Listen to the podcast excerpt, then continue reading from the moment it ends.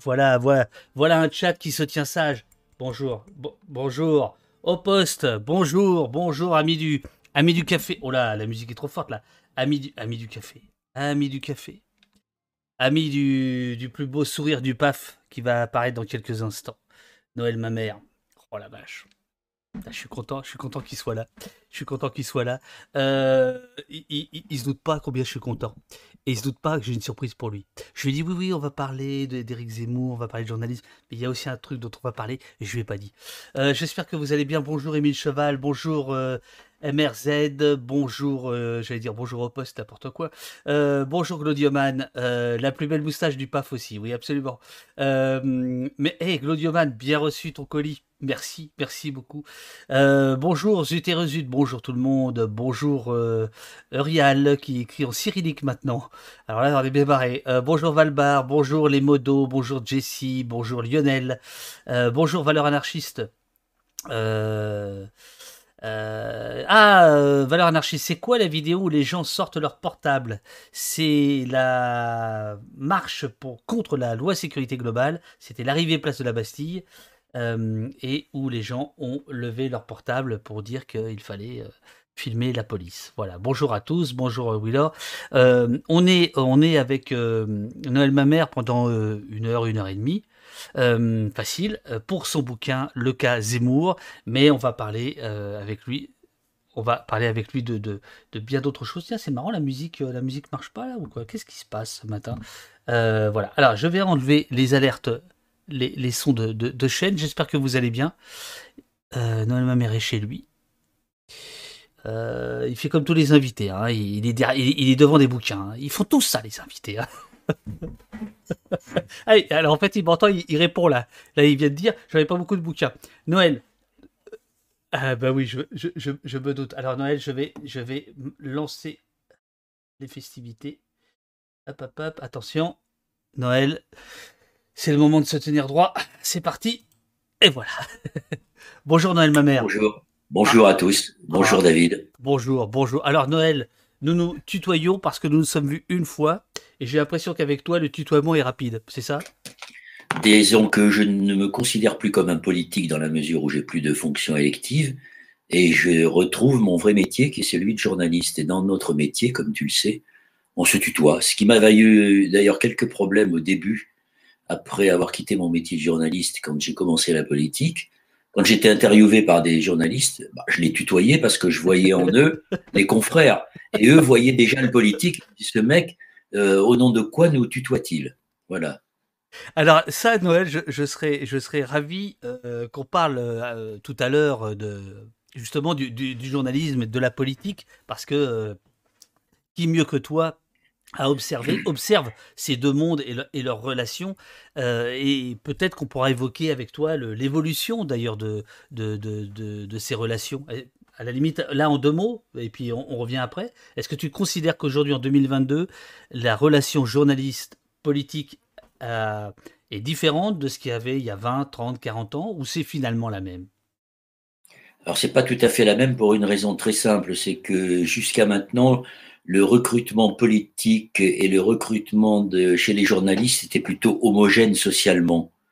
Euh, il y avait donc un, certain entre-soi avec une culture plutôt euh, spécifiquement française, consistant à, à, des relations assez étroites entre les politiques et les journalistes, avec même, je ne peux pas dire des, des complicités, mais en, tout cas des modes de vie euh, très semblables, des, des réceptions chez les uns et chez les autres. Mais avec le développement euh, des, chaînes, des chaînes d'information en continu, avec les réseaux sociaux et, quelques euh, quelques plateformes en ligne où on fait de, l'information. Euh, je, pense à, ce que tu fais toi, mais je pense à Mediapart, je pense à, à Reporter, je pense à Basta, je pense à euh, Le vent se lève, je pense à Les Jours. Ce sont autant d'outils qui euh, ont étendu le champ du, du, journalisme et où le recrutement n'est plus homogène socialement, ce qui veut dire qu'aujourd'hui, les relations entre politique et, et journalistes sont plus tout à fait les mêmes, mais j'avais écrit un bouquin en 1988 qui s'appelait La dictature de l'audimat, dans lequel j'avais, aux éditions La Découverte, dans lequel j'avais essayé d'étudier ça. En fait, chez les journalistes, il y a toujours des classes, des classes sociales. Je veux dire, il y a l'aristocratie des journalistes qui ont un certain mode de vie et des, relations qui sont à peu près les mêmes que celles de, mon époque avec les, politiques. Après, il y, a, il y a les petits bourgeois, et puis après, il y a les, il y a les OS, il y a les, précaires. Et il y a beaucoup plus de précaires aujourd'hui dans le journalisme euh, qu'il y a de, de bourgeois et, d'aristocrates. Donc, c'est le, vrai, le vrai problème de notre métier aujourd'hui, c'est sa, sa, sa fragilité, sa dépendance. Enfin, le statut de journaliste est quand même extrêmement, extrêmement précaire aujourd'hui. Et puis, évidemment, euh, nous parlons, euh, il est je crois un petit peu plus de 9 heures, en ce moment même, à la Bourse du Travail, il y a une conférence de presse, euh, notamment avec Ariel Halimi et Julia Cagé, qui sont à l'initiative de, cette, de cet appel contre le, la concentration dans les médias, qui est un appel contre Bolloré, mais aussi contre la concentration devant laquelle on se trouve entre TF1 et, et M6. Et là, on voit bien qu'aujourd'hui, à mon époque, c'était des marchands de canons qui étaient propriétaires des, grands journaux. C'est toujours les mêmes, avec en plus quelques autres milliardaires qui s'y sont associés. Donc, on est dans une situation en France où on n'a pas réussi. Euh, je le regrette, j'étais député à l'époque lorsque la gauche a, euh, fait voter une loi sur l'audiovisuel. Euh, moi, j'avais demandé avec les écolos que une grande société qui a, qui par exemple dans le bâtiment et les travaux publics, enfin qui, qui est une grande société industrielle qui veut investir dans la télé privée n'est pas le droit de posséder plus de 10% du capital. On en est quand même, on en est loin, quand même très loin. Et donc on, on est aujourd'hui dans une, parce que paradoxalement jamais il y a eu autant de sources d'information et jamais la, le, la menace a été aussi grande sur euh, la diversité de l'information et, et sur sa pluralité. Alors, Noël, il est, possible qu'après l'émission, euh, après notre entretien, euh, qui se passe à trois, c'est-à-dire à toi, il y a moi et il y a surtout le chat que je salue. Mmh après, après notre entretien, si je peux, j'essaierai de diffuser la conférence de presse qui démarre dans quelques instants du mouvement euh, Stop Bolloré. Et demain, demain, ici même à ta place, il y aura euh, François Bonnet, ex-Mediapart du Fonds de pour une presse libre, et Valentine Aubertine, co-réalisatrice du film Media Crash, qui seront au poste. Et je peux te dire que je vais, je vais les cuisiner. Alors à propos de cuisiner, toi tu ne vas pas l'entendre, mais là je vais mettre un, un bruit de machine à écrire qui, qui énerve beaucoup certains commentateurs euh, sur les vidéos de Blast, ce qui me fait rigoler. Hein. Euh, imaginons, nous sommes dans un commissariat, je tape avec deux doigts et je fais juste rapidement faire ton petit portrait, euh, Noël. Noël, tu es né un drôle de jour, un 25 décembre. Tu es né à Libourne, une jolie ville. Tu es donc un ancien journaliste, redevenu journaliste. Tu es un ancien homme politique français, dit Wikipédia. Tu as eu le bac dans une année douteuse en 1968. Est-ce que tu l'as vraiment passé? Cette question ne t'a jamais été posée. J'aimerais bien savoir si tu as eu le bac surprise euh, comme une pochette ou est-ce que tu as vraiment travaillé? Tu as été membre des Verts, puis euh, d'Europe Écologie Les Verts jusqu'en 2013. Tu as été candidat à l'élection présidentielle il y a 20 ans, où tu as obtenu 5,25% des voix.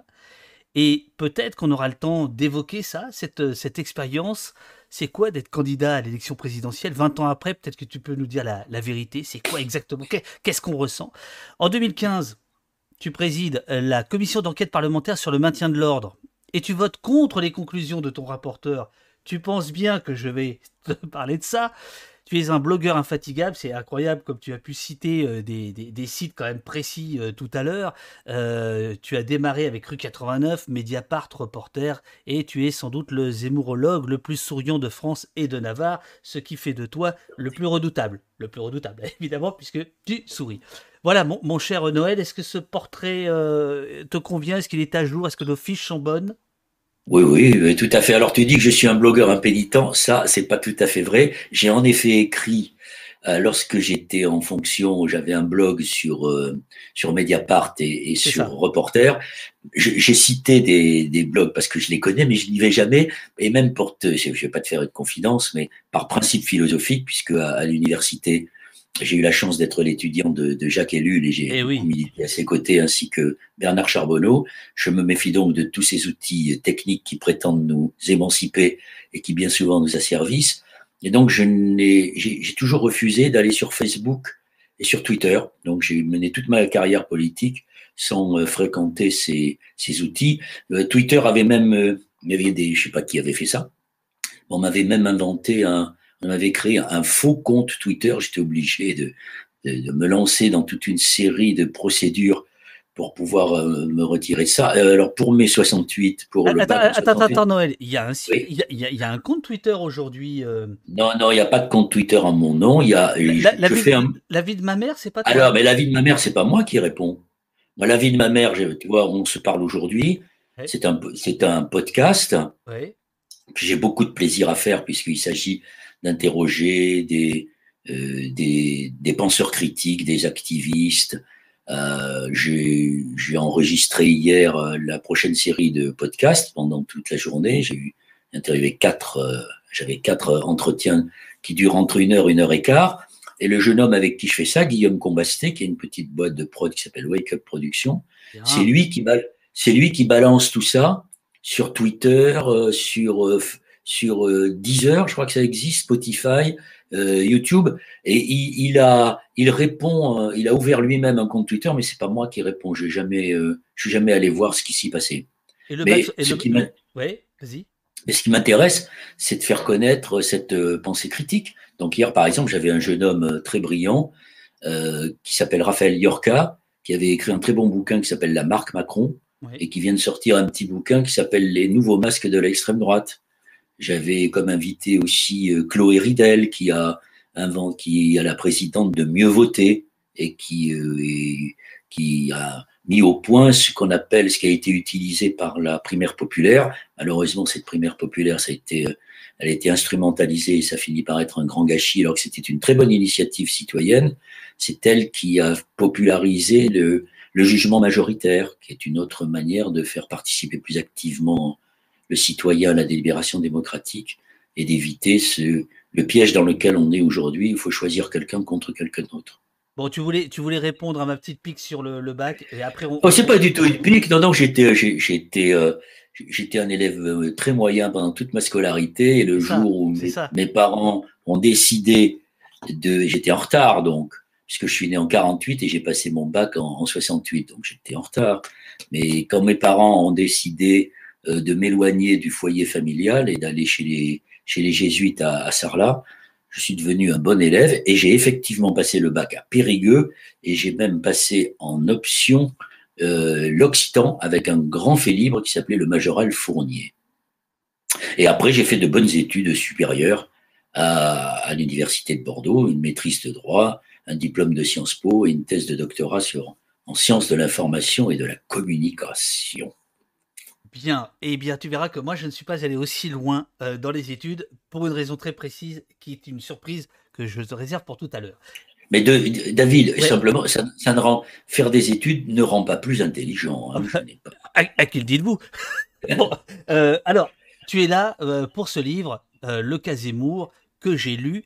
Hors antenne, on se disait que trois fois sur cinq, euh, les, journalistes qui reçoivent des auteurs n'ont pas lu leur bouquin. Moi, je lis tous les bouquins. Je l'ai terminé cette nuit. Alors maintenant, c'est ma nouvelle folie, c'est que je termine les, livres des invités dans, la nuit. J'ai l'impression que ça infuse dans ma tête, je ne sais pas pourquoi. Donc j'ai lu ce livre, Le cas Zemmour, comment on en est arrivé là qui est un petit bouquin, euh, qui est de, assez peu de pages, hein, euh, combien il y en a 100 Ouais, c'est ça, 150 pages, qui est un petit précis de, du, du cas Zemmour, extrêmement bien, bien documenté, bien troussé, bien écrit.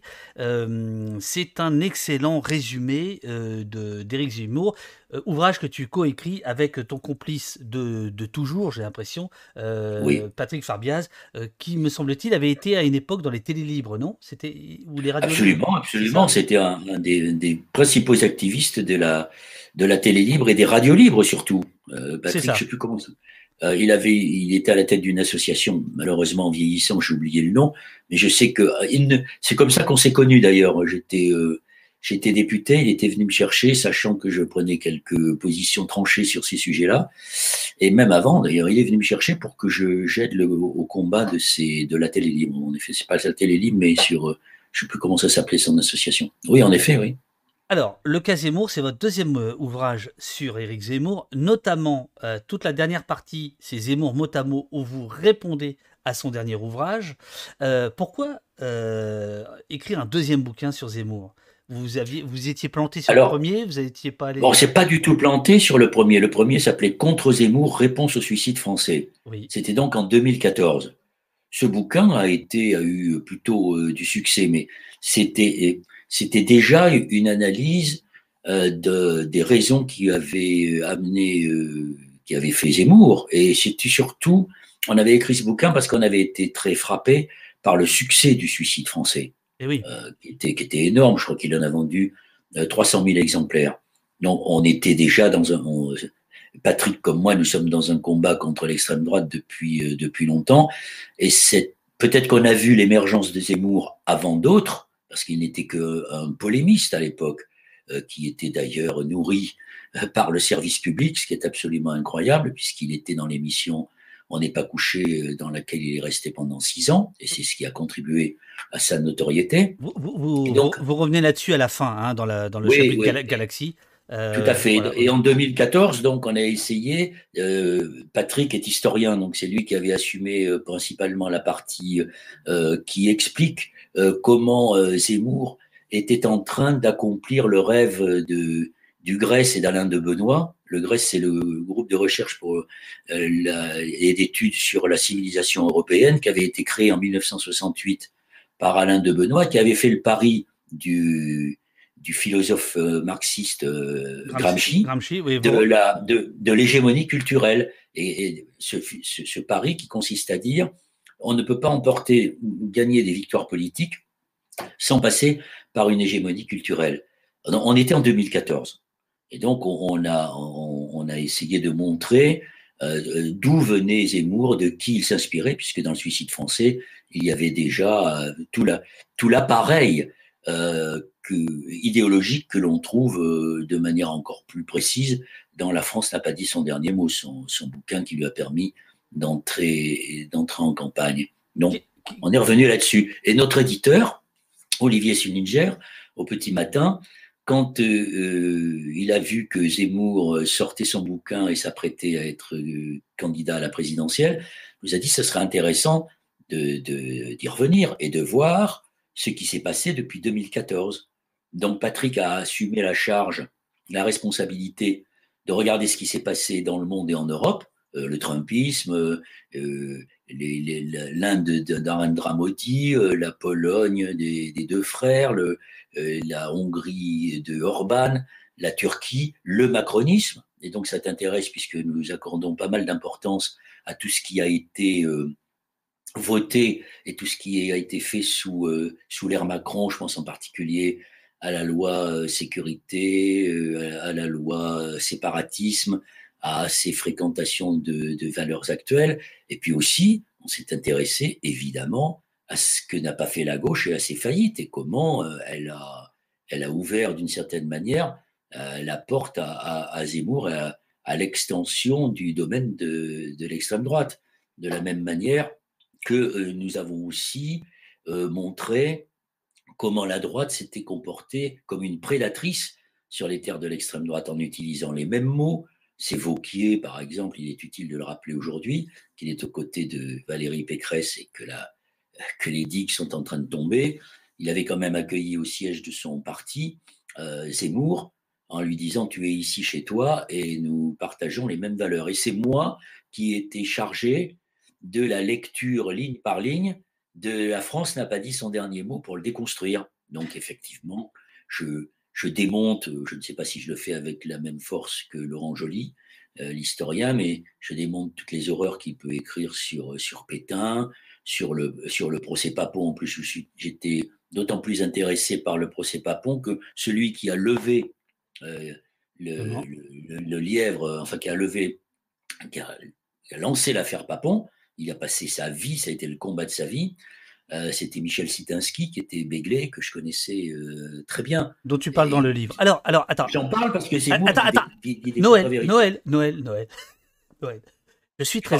Je... Ah, pas du tout. Mais par contre, je suis très emmerdé. C'est-à-dire que là, en trois minutes, tu as absolument traversé tout le livre. Alors, moi, j'ai, j'ai une page de notes avec des, avec des, des notes de page, etc. Donc, euh, je trouve que tu as déjà très, très bien vendu le bouquin. Enfin, vendu au sens euh, très, très bien déballé, très bien déballé la, le, le, le, travail parce que c'est effectivement euh, tout ce que tu viens de dire, on le retrouve euh, absolument dans le bouquin, que ce soit euh, Gramsci. D'ailleurs, dans le, dans le chat, on nous dit c'est un comble Gramsci récupéré par les, par les droiteux, nous dit Holmen. Et, et, ça, par exemple, c'est un, c'est un passage que je trouve très éclairant pour ceux qui ne connaissent pas, c'est-à-dire euh, le combat de, du club de l'horloge euh, et du, du, Grèce, qui sont deux think tanks, on, dirait ça, euh, on dirait ça comme ça aujourd'hui, un des années 70, l'autre des années 80, de ce qu'on appelait la nouvelle droite, et qui va façonner finalement, qui va permettre à la,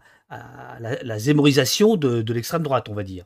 Hein, en effet, en effet, c'est ce combat idéologique et finalement, il a fini par polliniser d'une certaine manière ou contaminer, c'est le mot qu'il ne faut pas utiliser en ce moment, mais qui a contaminé, qui a contaminé la droite. Et tu parles du club de l'horloge, c'est Jean-Yves Le Gallou. Ben, Jean-Yves Le Gallou, aujourd'hui, il est aux côtés euh, de, euh, de Zemmour. Il faut savoir qu'à l'époque, il y avait à droite, la droite dite républicaine, qui était républicaine, mais qui était déjà influencée par les idées de l'extrême droite. Euh, c'était avec, euh, avec Juppé, le Club 89. Bah, le Club 89 fait partie de ces think tanks qui proposaient déjà la préférence nationale. Alors, ça, par exemple, c'est un rappel que vous faites qui est absolument euh, incroyable. Moi, j'avais complètement oublié ça. Juppé... Et oui, pourtant, c'est parce que, euh, en fait, tu le sais aussi bien que moi, et c'est le constat qu'on peut faire pour revenir à, la question que tu posais au début de, notre entretien sur, sur le journalisme. Malheureusement, on est dans une, dans une période où euh, l'amnésie prime la mémoire.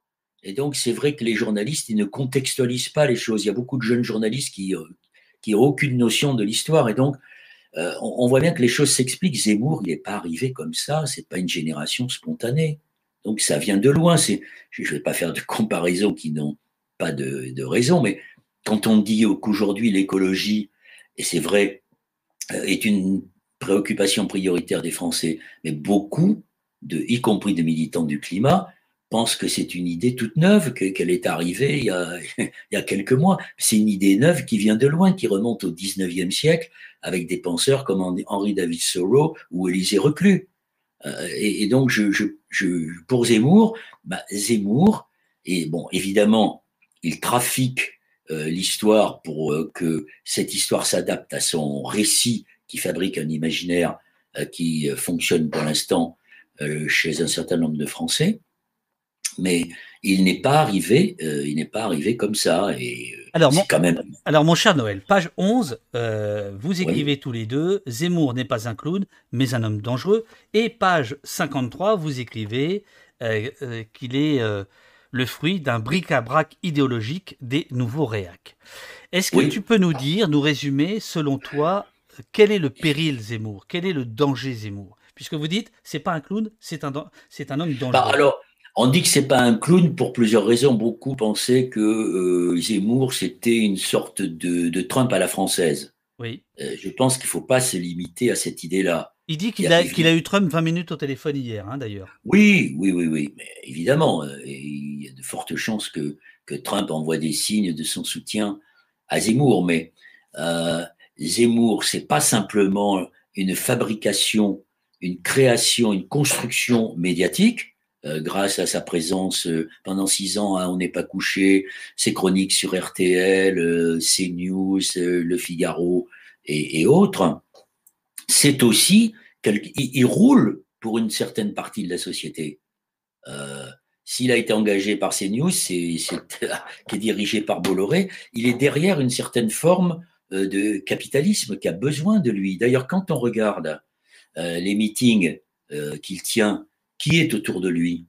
C'est pas l'électorat de Marine Le Pen, c'est un électorat bourgeois, identique à celui d'ailleurs qui marchait, qui manifestait avec euh, la manif pour tous, les gens de, de sens commun, euh, cette, euh, cette bourgeoisie qui s'inscrit dans une logique de la prééminence de la culture judéo-chrétienne, de, je dirais même d'ailleurs de la prééminence d'une forme de, de, suprémacisme blanc, et, quand on, il est en train d'amalgamer ce qu'on a appelé les, les nostalgériques, c'est-à-dire les, nostalgiques de la colonisation, et en particulier de la présence de la France euh, en, Algérie, les identitaires, c'est-à-dire aujourd'hui, c'est la raison d'ailleurs pour laquelle euh, il, euh, il remet, il, il, cautionne le pétainisme et la, collaboration pour s'attirer tout ce qu'il y a dans les identitaires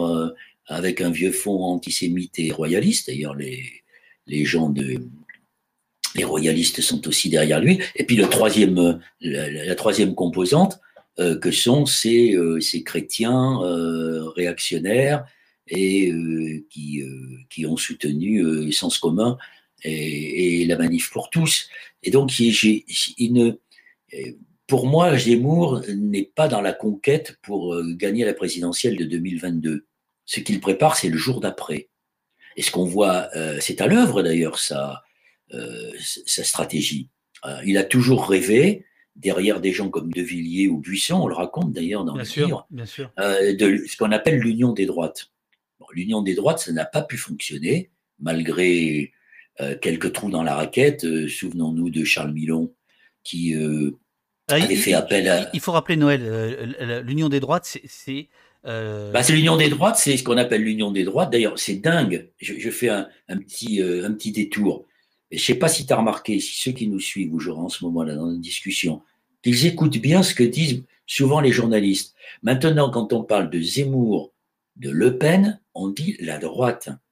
Maintenant, on ne prononce même, même plus le, le, mot de extrême droite. On dit, maintenant, on dit la droite ou les droites. Or, on est quand même dans un pays où il y a une droite et où il y a une extrême droite. Ben, même si cette euh, droite est, en train de rejoindre. Noël, Noël, Valérie, Valérie Pécresse, c'est quoi?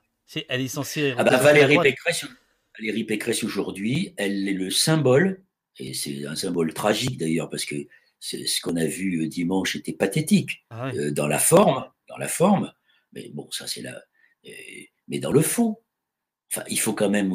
Quand c'est l'expression du renoncement, de la faillite d'une droite euh, républicaine qui est en train de se faire siphonner, de se faire avaler, de se faire coloniser euh, par l'extrême droite. Euh, trois, expressions significatives que, que, les historiens connaissent. Alors les journalistes, ils ont retenu que grand remplacement quand elle dit non au grand déclassement et non au, grand remplacement. le grand remplacement, c'est un mot tabou euh, qui a été utilisé par un, vieux réac raciste qui s'appelle Renaud Camus et qui est basé sur euh, le, sur, dont le, le principe est, le complotisme, c'est-à-dire que le grand remplacement, ce serait un projet décidé par des élites qui voudraient euh faire remplacer la race blanche et, et la culture euh, judéo-chrétienne euh, par des arabes musulmans.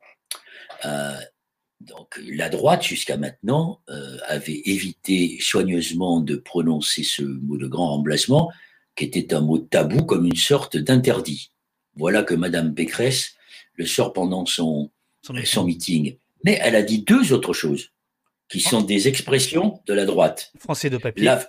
Français de papier, qui est une expression de l'extrême droite, et la France des cathédrales. La France des cathédrales, c'est écrit noir sur blanc par Charles Maurras. Donc, on a une candidate de la droite qui maintenant, et d'ailleurs, euh, la primaire de, la droite, euh, elle, c'était la course à l'échalote entre celui qui serait le plus sécuritaire, le plus anti-immigration et le plus sécuritaire. C'était une primaire qui était sous l'ombre portée euh, de Zemmour. Donc, je termine avant que tu me, tu me reposes une autre question sur la question de Zemmour. Son projet c'est l'union des droites. C'est donc pas euh, le, 20, euh, le, le, le, 21 avril 2022, c'est le jour d'après, puisqu'il mise sur le fait que Marine Le Pen ne sera pas candidate une quatrième fois. Et donc, il aura à côté, il aura avec lui des gens comme Ciotti, des gens comme Vauquier, et peut-être Marion Maréchal pour réussir euh, ce qu'il souhaitait, c'est-à-dire l'union des droites. Euh, vous expliquez dans votre, dans votre livre que euh, l'un des. Ce qui le porte, c'est le projet de, des révolutions conservatrices. Mmh euh, là aussi, est-ce que tu peux nous rappeler ce que c'est que la révolution conservatrice, qui, bah, qui est un oxymore épouvantable? Oui. Alors, la révolution conservatrice, on, est parti, et ça, c'est Patrick qui l'a, qui l'a rédigé parce que c'est un historien. Ah, là, tu es en train de nous dire, je ne sais pas ce que je vais répondre ah non, non, pas du tout, pas du tout. Non, non, puisque je. je, Tu as relu. On est, on est co-auteur, on est co-auteur. Non, mais quand on est à deux, euh, on, assume plus ou moins une, une partie qu'une autre. Euh, non, non, on est parti de la République de Weimar. C'est ça. Donc, c'est euh, dans les années 20. C'est ce qu'on a appelé la, révolution conservatrice, avec un certain nombre de grands intellectuels, dont certains d'ailleurs ont, ont rejoint les rangs du national-socialisme au moment de l'avènement euh, d'Hitler et qui, euh, euh, considérait que le, système démocratique dans lequel fonctionnait la République de Weimar était, comment dire, c'était des gens qui étaient très complexes parce que à la fois ils portaient une réflexion critique sur les faiblesses euh, de la République de Weimar, et les faiblesses, elles les ont bien analysées, puisque ça a ouvert la porte au, nazisme, mais qui en même temps proposait une, société, euh, une société de l'ordre et surtout une société très hiérarchisée et qui posait déjà euh, les bases d'un système qui était fondé sur les discriminations. Ensuite, on est passé aux révolutions qui, euh, sont beaucoup plus récentes. C'est euh, la révolution Reagan et la révolution Thatcher, qui était la révolution euh, libérale, qui a été extrêmement violente, hein, on le sait.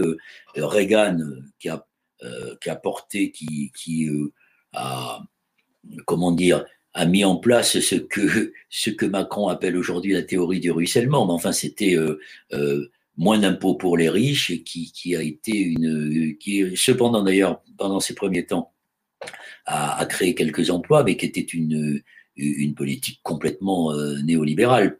Et en même temps, euh, s'est créé en Grande-Bretagne la révolution, euh, la révolution de Thatcher, de Thatcher. On sait ce qui s'est passé avec les mineurs, cette suppression de tous les corps intermédiaires et, le, mépris, enfin, c'est même plus que ça. Comment, comment elle a fait, elle a appuyé sur la tête des, syndicats euh, avec une, violence inouïe, avec des grèves qui ont duré des semaines et des semaines, et des familles qui se retrouvaient dans une situation impossible. Donc là, la, le, changement de régime, le changement de société euh, par, par la force, la contrainte et, la, brutalité. Et la dernière révolution à laquelle on fait référence, c'est euh, la révolution euh, du Trumpisme. Alors, est-ce que c'est une révolution? Je ne sais pas. En tout cas, moi, je lis attentivement la presse américaine et, je vois bien que, ce pays est extrêmement, euh, divisé. Euh, et la révolution trumpiste, c'est une révolution à la fois libérale qui donne encore plus aux riches, mais c'est surtout une, révolution qui veut réaffirmer la suprématie des Blancs. Alors, le, livre s'ouvre sur euh, un chapitre euh, absolument passionnant qui, euh, a l'avantage d'abord de, faire un effet de, de, zoom arrière, puisque vous attaquez pas bille en tête Zemmour, mais vous, vous brossez le fond de l'air, le fond de l'air qui est, qui est brun. Hein. C'est la première partie du, du, du, du, bouquin.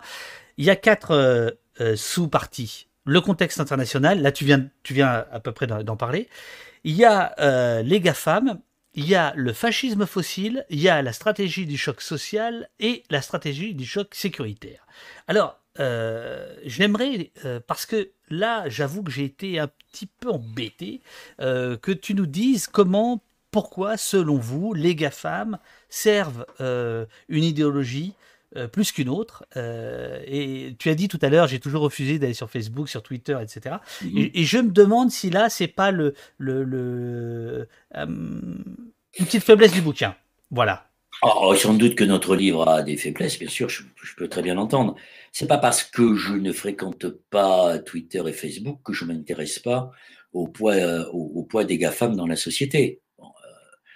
les, les principaux ça s'appelle Métavers maintenant. Oui, c'est ça. Les, les, les, principaux acteurs des, des GAFAM ont des budgets qui sont équivalents à ceux d'un pays. Donc ils sont, ils sont capables, et c'est ce qu'on explique dans le bouquin, c'est qu'ils sont capables de faire front à des États, puisque quelquefois ils sont plus riches que des États. Bien sûr. Donc ils peuvent s'imposer à, des États, ce qui est quand même euh, une anomalie euh, très importante, euh, puisque un, État est obligé de se soumettre à, la loi des GAFAM. On voit d'ailleurs la manière dont ils agissent pour éviter de, de, payer des impôts. Par exemple, on voit comment ils sont capables, je pense à Amazon, euh, de, de s'imposer au nom de la création d'emplois. En même temps, avec leur euh, centre de logistique, ils sont en train de transformer euh, des paysages et de Noël, la, vie des gens. Ça, c'est la nature des, des GAFA. Mais ce que je n'arrive pas à comprendre, c'est pourquoi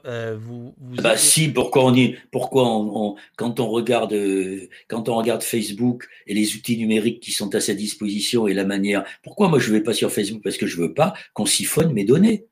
Et donc, je, je suis. Euh, ça, j'entends, ça c'est tout à ton honneur. Mais ce que je veux dire, c'est quel est le lien entre les GAFAM et le fait d'écrire un bouquin ah. sur Zemmour et de, bah, de considérer que les GAFAM euh, sont les alliés objectifs de Zemmour? Oui, ce sont des alliés objectifs de Zemmour. D'ailleurs, c'est pas moi Mais plus, que, plus que de Mélenchon, par exemple? Ou plus, tu vois, je prends. Euh, oui, plus que de Mélenchon, parce que je, je, d'abord, je ne fais pas de comparaison entre Mélenchon et Zemmour. Je pense que c'est obscène. Non, non, pourquoi je te dis ça C'est parce que euh, les équipes de, Mélenchon sont très à droite. Mais oui, euh, euh, on, a seul, on, a seul, mot, on est bien d'accord Sont très à droite sur, les réseaux sociaux. C'est pour ça la question, mais les, réseaux sociaux, la question, c'est l'usage. Voilà, c'est ça. Et, moi, j'ai été, comme je te l'ai dit au début, j'ai été un élève de Jacques Ellul et j'ai milité avec lui. il a écrit en 1954 un livre que tout le monde devrait lire ou relire, qui s'appelle La technique ou l'enjeu du siècle dans lequel il explique que le progrès humain, que le progrès technique n'accompagne pas le progrès humain et qui peut même se retourner contre lui s'il n'est pas contrôlé. Donc il pose la question de l'usage des techniques et de l'ambivalence des techniques. Mais il y a beaucoup de, beaucoup de philosophes de la technique qui aujourd'hui regardent les GAFAM. Et je pense par exemple à cette, à cette américaine, Susanna euh, Zunoff, qui a, euh, qui a théorisé sur le capitalisme de surveillance. Euh, tous ces outils sont des outils au service de euh, la surveillance des citoyens, et y compris euh, de, leurs données les plus, les plus intimes. C'est aussi des outils qui te rendent finalement, qui te qui, t'amènent dans ce que la Boétie appelait la servitude volontaire. ces outils tels que les smartphones sont devenus en, quelque sorte des appendices de chacun d'entre nous avec euh, leur utilisation qui euh, amène euh, ce qu'on appelle le, système des, le système des récompenses, par exemple. Donc, c'est vrai que Zemmour, euh, c'est pas la société qu'il défend, c'est pas une société de l'émancipation, c'est une société de la loi et de l'ordre, comme le disaient les Américains réactionnaires law and order. C'est aussi et, c'est de plus une société qui ressemblerait à un cimetière, puisqu'il n'aime ni les femmes, ni les homosexuels, euh, ni les Arabes, ni les Africains, ni euh, euh, tout, ce qui n'est pas blanc, hétérosexuel et chrétien. Bon, bah, Zemmour s'inscrit dans cette logique de, comment dire, de, cette pieuvre qui réduit nos, nos, libertés et qui se transforme en une sorte de, en une sorte de, Big Brother. C'est ça que je voulais dire. Et d'ailleurs, dans le bouquin, tu, tu l'as vu, euh, il est très malin. Et c'est là où euh, ce qu'on n'a pas abordé, et ce qu'aborde très bien Raphaël Yorka dans son livre, c'est qu'il se sert très bien de la fachosphère. C'est-à-dire tous les outils, la fachosphère, elle se sert de manière magistrale euh, de tous ces outils des réseaux sociaux. Euh, et elle est au service pour une bonne part, enfin, la, partie fachosphère est complètement au service de, au service de Zemmour, ce qui contribue à, polliniser euh, le, le, le, zémourisme, j'aime pas cette expression, euh, dans la société. Et, et à, comme ils jouent beaucoup sur l'humour, comme maintenant ils font croire que la pensée dominante, ce serait, ce serait celle de ce qu'ils appellent la gauche morale, et ils sont d'ailleurs suivis euh, en cela par euh, des gens de gauche qui sont devenus des néoconservateurs. Je pense en particulier à la revue euh, Franc-Tireur. Et, mais il joue beaucoup, il joue beaucoup sur, euh, il joue beaucoup sur l'humour. Du coup, alors, ils font, ils font baisser alors Noël, le alors coût. Attends, juste une, ah, juste une non, seconde. ils font baisser le coût de l'adhésion aux idées de l'extrême droite. C'est ça le, le, vrai sujet. À, propos... Faire baisser le coût de l'adhésion aux idées de l'extrême droite. C'est-à-dire rendre acceptable et dissible des infamies. Alors à propos, là je vous remercie pas, toi et Patrick Farbiaz, ton co-auteur, parce que je suis allé vérifier ce que vous écrivez, page 66. Ah bah, vous, avez, écrit bah, vous avez raison. Faites Zemmour pas la guerre, dont vous dites, euh, dont vous dites un t-shirt du meilleur goût estampillé, Faites Zemmour pas la guerre, qui est vendu sur le site. Non, mais ce qui montre la modernité quand même des, des, mecs, parce que là, euh, si tu regardes, parce que ce que vous précisez pas, ce qu'on voit sur le t-shirt, c'est qu'il y a carrément le sigle euh, Peace and Love hippie sur le haut de Zemmour. Enfin, c'est c'est complètement. Absolument. C'est sidérant, quoi. et donc, bon, voilà. Mais là, c'est Là, c'est, là, je, je, comprends, je comprends pourquoi tu voulais m'interrompre, parce qu'en effet, j'étais en train d'aborder ce que tu dis, c'est-à-dire cette modernité, cette adaptation, cette espèce de pop culture dans laquelle euh, les soutiens de Zemmour et la fachosphère euh, sont. Euh, comment ils la cultivent et comment, en effet, ils, ils peuvent rendre sympathique un type qui tous les jours invente une nouvelle provocation. Euh, je tiens à préciser que les t-shirts et les mugs de Zemmour sont bien plus chers que ceux euh, d'Opost. Bon, très bien. Alors, je, reviens quand même, je, reviens quand même à ton, à ton bouquin parce qu'il y a une notion que je découvre, euh, page 22, qui est la notion de euh, fascisme fossile, oui. Euh, dont vous dites que c'est une, euh, une bannière de ceux qui nient la menace existentielle et veulent à tout prix continuer à exploiter les énergies carbonées pour conserver les parts de marché des majors pétrolières. Alors là, évidemment, ça touche, ça touche à, la fibre verte que tu, que tu incarnes. D'où ça vient cette idée de fascisme? Ah, Ça ne vient pas de nous. Oui, oui. Pas de nous. Euh, je ne sais plus, on, cite le, le collectif Zetkin. Euh, Zetkin, voilà. Alors, l'extrême droite, voilà. Tout à fait. Le collectif Zetkin, c'est un collectif, euh, on va dire, plutôt radical, d'écologie radicale, bah, qui dit une vérité. Tu veux dire des gens sympas, quoi Oui, des gens très bien, bah, des gens, des, des, gens, des penseurs critiques, voilà, et donc d'une et, et des, des, écologistes qui euh, qui ne sont pas pour une écologie de, de l'accompagnement, mais pour une écologie de la transformation et de la rupture. Mais euh, je te disais qu'hier, j'ai enregistré la, la, prochaine série de podcasts de la vie de ma mère et j'ai interrogé, et je le conseille à tous ceux qui sont en train de, de, de nous suivre, j'ai interrogé Michael Correa, qui est journaliste à Mediapart et qui a écrit à la découverte un, un très bon livre qui s'appelle Les criminels climatiques.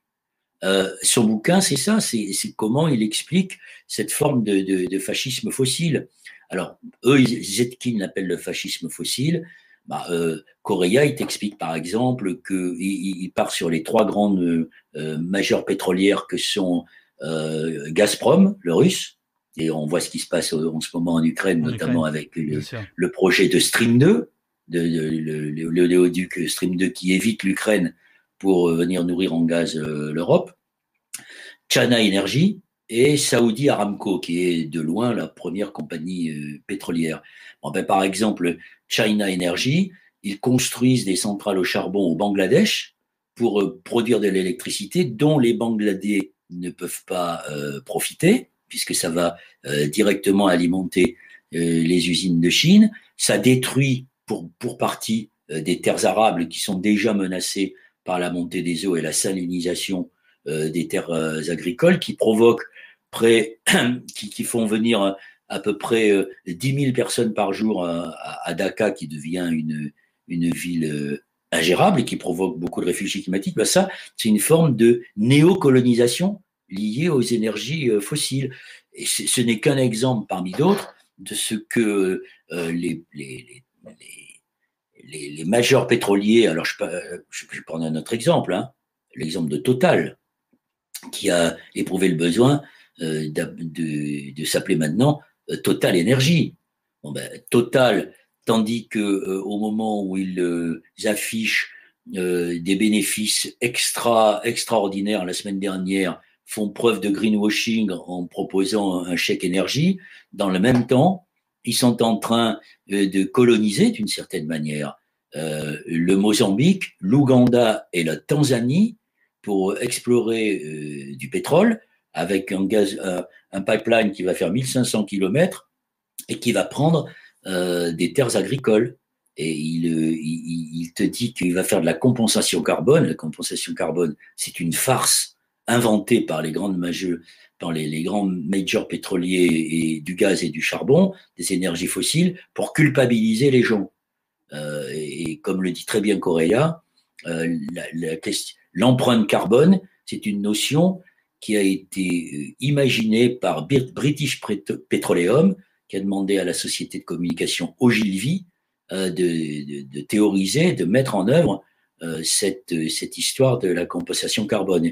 Et quand Total dit on va compenser, ben, ils vont acheter, ils, vont planter des milliers, des millions d'arbres, en plus des eucalyptus, euh, dans, euh, au Congo, chez les Batékés, et tous ces arbres qu'ils vont planter, ça va prendre des terres agricoles. Oui, donc il y a, y a une, ce que dit le, le, collectif Zetkin est, illustré par l'enquête de Michael Correa, et c'est la raison pour laquelle on a voulu le citer parce qu'on est tenants tous les deux depuis longtemps, avec Patrick, de, euh, cette idée euh, selon laquelle on ne peut pas réduire le combat des écologistes à la question du climat, parce que derrière la question du climat se dissimulent euh, les sujets de, des, inégalités, des, discriminations, des injustices. On est très favorable, on, essaie de faire passer dans le, euh, on l'a fait à travers d'autres bouquins, maintenant ça commence à venir, sur la question de l'injustice environnementale, qui est un euh, mouvement qui est né aux États-Unis en 82. Mon, cher Noël, j'adore ta façon de venir braconner sur mes terres en disant Mais venez écouter mon podcast, il y a à peu près les mêmes penseurs. Non, non, je rigole, je rigole. Euh, il y a François qui, qui, qui, dit dans le chat Mais, mais cet homme, toi, possède une connexion neuronale à Wikipédia à ce niveau-là. Euh, quelle Bible, euh, dit-on, euh, etc. Voilà, les gens boivent tes paroles, Noël. Donc, c'est la raison pour laquelle, évidemment, je, je, ne t'interromps pas. tu as parlé d'écologie d'accompagnement. On reviendra sur Zemmour après. en disant que le, collectif dont tu parlais, Zetkin, dont j'imagine c'est Clara Zetkin, la référence, n'était pas du tout dans l'écologie d'accompagnement. Bah, c'est l'occasion de, de, parler de ça. Qu'est-ce que tu penses de l'écologie aujourd'hui? Comment enjeu politique dans la campagne électorale et dans, dans, dans, dans, ceux qui sont censés euh, la représenter. Je, je, pense à tes amis ah. ou, tes anciens amis. Parce qu'ils sont. Non, non, sont toujours. Ils sont toujours, ils sont, ils sont clairement là-dedans justement, dans l'écologie d'accompagnement, dans la croissance verte, dans toutes ces choses-là. Euh, je pense que c'est un peu, c'est un peu injuste de dire qu'ils sont dans, dans, la croissance verte. Non, c'est pas ça. Non, c'est pas ça. Alors comment dire? Je l'ai expliqué tout à l'heure. Euh, quand tu regardes les, enquêtes d'opinion, tu vois que euh, ce qui était euh, jusqu'à une période assez récente, qui arrivait en 12e ou 13e position, c'est-à-dire l'écologie, arrive aujourd'hui en troisième position, pratiquement systématiquement derrière le pouvoir d'achat et la santé. Donc ça veut dire que la génération à laquelle j'appartiens, qui a été traité d'obscurantiste, de défenseur de la bougie contre le progrès, d'ennemi du progrès, de, de, promoteur de l'écologie punitive. Euh, cette génération, notre génération, et, je n'étais qu'un maillon, hein, je n'ai pas, pas la prétention d'incarner l'ensemble de l'écologie, euh, c'est, elle a contribué à ce que les idées de l'écologie infusent la société. En plus, le dérèglement climatique étant à l'œuvre, euh, il se rapproche de plus en plus de ce que, de ce qui nous paraissait très lointain quand on regardait nos écrans de télévision sur ce qui pouvait se passer euh, en, Thaïlande, en, Indonésie, en, Afrique euh, ou, ailleurs. et donc aujourd'hui, l'écologie est, à mon avis, mais je, je suis très prétentieux parce que c'est ma famille, mais je pense, pour parler comme un pédant, que c'est le paradigme, que c'est le paradigme, je pense que c'est le paradigme politique du 21e siècle. C'est-à-dire, mais une écologie euh, qui soit, je vais encore parler comme un pédant, qui soit globale ou holistique. C'est-à-dire, l'écologie, c'est pas simplement, comme on l'a voulu pendant trop longtemps et que nous avons trop longtemps accepté, elle n'est pas le sous-traitant de la social-démocratie ou, d'une gauche qui est restée très longtemps productiviste. Précisément, valeur anarchiste dit euh, Monsieur Mamère, on est d'accord que l'écologie sans capitalisme, c'est du jardinage, selon la, fameuse expression, ou pas? Oui, non, non c'est pas ça. Euh, il se trompe. L'écologie sans la lutte des classes, c'est du jardinage. C'est pas exactement la même chose, la phrase. Celui, non, l'écologie, l'écologie sans le capitalisme, non, l'écologie sans la lutte des classes, c'est du jardinage. Ce n'est pas moi qui le dis, c'est un auteur euh, euh, écolo-marxiste. Et, que tu, fais, tu fais tienne cette euh, maxime, cette marxisme, ou pas? Non, je pense, si tu veux, je, ne, je, n'ai jamais été marxiste puisque j'ai été très influencé par Élu et Charbonneau. Oui. ils ont écrit en 1935 un texte qui n'a rien perdu de son actualité, de sa pertinence, qui s'appelait Directive pour un manifeste personnaliste. Et ce sont les premiers qui ont porté une critique euh, de la société, euh, une critique non marxiste euh, de la société. Donc moi, j'ai été, j'allais dire, j'ai été plongé tout habillé dans cette dans cette mouvance quand je suis arrivé à la fac à, à Bordeaux, mais je pense qu'évidemment, euh, la lutte des classes n'a pas disparu, elle a pris euh, sans doute d'autres visages, mhm. mais elle est une réalité quand on voit l'ampleur des inégalités et quand on voit euh, que, le monde ouvrier, il existe toujours, quoi qu'on dise, mais pas forcément dans les mêmes, dans les mêmes formes qu'au XXe siècle et à la fin du, XIXe. Et le monde ouvrier, c'est les précaires, c'est aussi euh, ceux qui travaillent euh, sur les chantiers dans des conditions euh, difficiles. C'est ce qu'on appelle, c'est ce qu'on appelle aujourd'hui d'ailleurs les premiers de corvée. C'est ça, et, et, pas simplement ça. Donc l'écologie, c'est à eux qu'elle doit s'adresser d'abord. Contrairement à ce qu'on raconte, l'écologie, c'est pas ce qui est un, luxe de, bobos, de ceux qui sont dedans et qui ont déjà tout. L'écologie, c'est un, outil de lutte contre les injustices. Et simplement, ça, c'est très difficile à expliquer et à faire comprendre euh, quand euh, on est dans un monde euh, où, on est soumis à, un rouleau compresseur de la simplification et du fait qu'on présente le monde comme binaire. Ben non, le monde, il n'est pas binaire, il est complexe. Et, donc l'écologie s'est toujours attachée à, à ne pas renoncer à expliciter cette complexité. Pour euh, parler plus, plus clairement, euh, l'écologie, euh, avec Patrick, on avait, j'avais écrit un bouquin qui s'appelait Ma République. C'était en 2000. Et en 2000, on posait déjà, on, avait consacré tout un chapitre qui s'intitulait l'écologie populaire. Oui. L'écologie populaire. C'est une expression qui maintenant est, est devenue classique. Euh, et beaucoup d'écologistes disent, moi je vais défendre l'écologie populaire. C'était expliquer que l'écologie, elle est d'abord euh, au service de ceux qui sont, euh, qui sont les, les, plus vulnérables. Et je développais moi très souvent dans les réunions publiques ce que j'appelais l'histoire de la double peine. Le constat, il est simple, hein, c'est que ce sont les victimes d'injustice sociale qui sont les premières victimes d'injustice environnementale.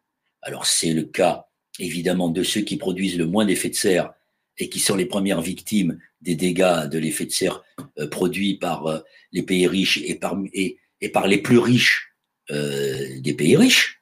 Mais c'est aussi, quand on nous dit que c'est aussi, par exemple, aujourd'hui les familles modestes dans ce pays, dont beaucoup sont victimes du, de, de l'obésité et du diabète, qui sont les deux marqueurs de la pauvreté dans ce pays, ben, l'obésité et le diabète, c'est lié à quoi? C'est lié à la malbouffe.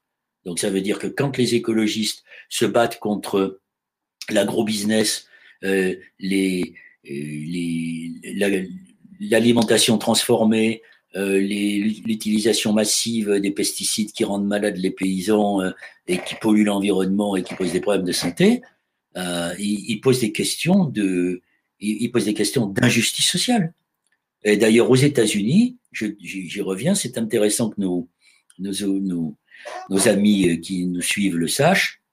Ce mouvement qui commence à prendre en Europe, euh, qui s'appelle le mouvement pour la justice environnementale, c'est un mouvement qui est né aux États-Unis, dans le comté de Warren, en 1982, où euh, des, des, écolos, dans un premier temps, se sont mobilisés contre un projet de décharge toxique, de mhm. produits toxiques. Puis ils se sont aperçus que euh, la population du comté de Warren était majoritairement noire, 64% d'Afro-Américains. Et donc ce combat, qui était au départ, au départ un combat strictement écolo, est devenu un, euh, un combat qui associait l'écologie et les minorités. Et d'ailleurs, aux États-Unis, aujourd'hui, euh, il y a eu une, enquête qui a été faite par ce mouvement pour la justice environnementale, montre que euh, les, usines chimiques et les décharges toxiques, elles sont dans 80% des, des, cas installées dans des zones où vivent principalement des Afro-Américains ou des, ou des Amérindiens. Et d'ailleurs, entre New Orleans et Bâton Rouge, il y a 250 km d'usines on l'appelle là-bas l'allée du cancer. Il y a même des, auteurs, il y a même des auteurs euh, qui euh, ont. Euh, il y a notamment un, jeune chercheur français qui s'appelle Razmik Kecheyan, qui a écrit un très bon livre qui s'appelle La nature est un champ de bataille, qui a étudié ce qui s'est passé à la Nouvelle-Orléans après l'ouragan Katrina, et qui, lui, à, la suite de, de ce mouvement pour la justice environnementale, parle de racisme euh, environnementale, ce qui, euh, ce qui n'est pas faux. Et on rejoint d'ailleurs d'une certaine manière ce que dit le, le groupe, euh, le groupe Zetkin. Mais moi, quand j'ai commencé ma campagne en 2002, tu sais où j'ai commencé? À AZF. Et pourquoi j'ai commencé ma campagne à AZF Parce qu'à côté d'AZF, qu'est-ce qu'il y a? Il y a le Mirail, c'est-à-dire du logement social. Et qu'est-ce qu'il y a à côté de Lubrizol? Alors, il, faut, il, faut, rappeler, c'est cette grande usine de, à Toulouse oui, de produits chimiques qui a explosé euh, et qui, est, en 2001. existe en 2001, qui, euh, qui avait été, euh, qui était une usine très ancienne, qui avait été implantée bien avant que l'on décide de construire du logement social à ses côtés. Ben, on savait qu'on qu'on construisait du logement social à côté d'un endroit qui pouvait être une bombe. Voilà, bah, c'est aussi une illustration de ça. Et d'ailleurs, quand, tu regardes, quand tu regardes là, la bronchiolite, il est inarrêtable. Mais non, mais les enfants, les enfants qui sont, euh, qui sont victimes d'asthme, où habitent-ils? Près des, près des périphériques Combien meurent-ils? Combien de morts prématurées par an dans ce pays? 50 000 morts prématurées par an à cause de la pollution de l'air. Mais, par exemple, pourquoi vous n'avez pas, vous les écologistes, euh, développé, euh, je ne sais pas, là j'y pense en t'écoutant, le concept d'insécurité écologique, d'insécurité environnementale? C'est-à-dire de dire, écoutez, la sécurité, Hein euh, la véritable, c'est celle qui tue à petit feu, euh, c'est l'obésité. Pourquoi, vous, pourquoi vous êtes, euh, vous n'allez pas là-dessus? Ah, Alors c'est un sujet qu'on connaît bien hein, chez les écolos, même Jadot le connaît par cœur, mais c'est difficile à faire passer. Et je pense que tu as raison. Il y a des choses qu'on n'a pas pu faire passer, mais en même temps, tu vois bien que c'est très difficile en ce moment de, faire passer non pas le message de l'écologie, mais de, de, montrer que l'écologie peut apporter euh, des, réponses, euh, à commencer euh, à ceux que la gauche a abandonnés, qu'on appelle les classes populaires, quand le débat est malheureusement dominé, et on en revient à l'hégémonie culturelle, par des sujets comme l'identité, l'immigration et la sécurité. Absolument. Alors, Alors c'est justement, c'est justement pour étordre le coup à cette question de la sécurité vue à travers la eh ben police, bah, Et, pour dire attendez, la vraie insécurité, bien sûr. on sait où elle est. Oui, c'est ça. Alors, euh, on, va, on va revenir euh, sur Éric Zemmour si tu veux bien. Je fais juste une petite parenthèse. Euh, je souhaite à tout le monde d'aller à Baton Rouge c'est une ville extraordinaire. non, mais quand tu arrives là, tu t'es dit, c'est incroyable. Euh, voilà, c'est en, si mes souvenirs sont bons, c'est en Louisiane. Hein.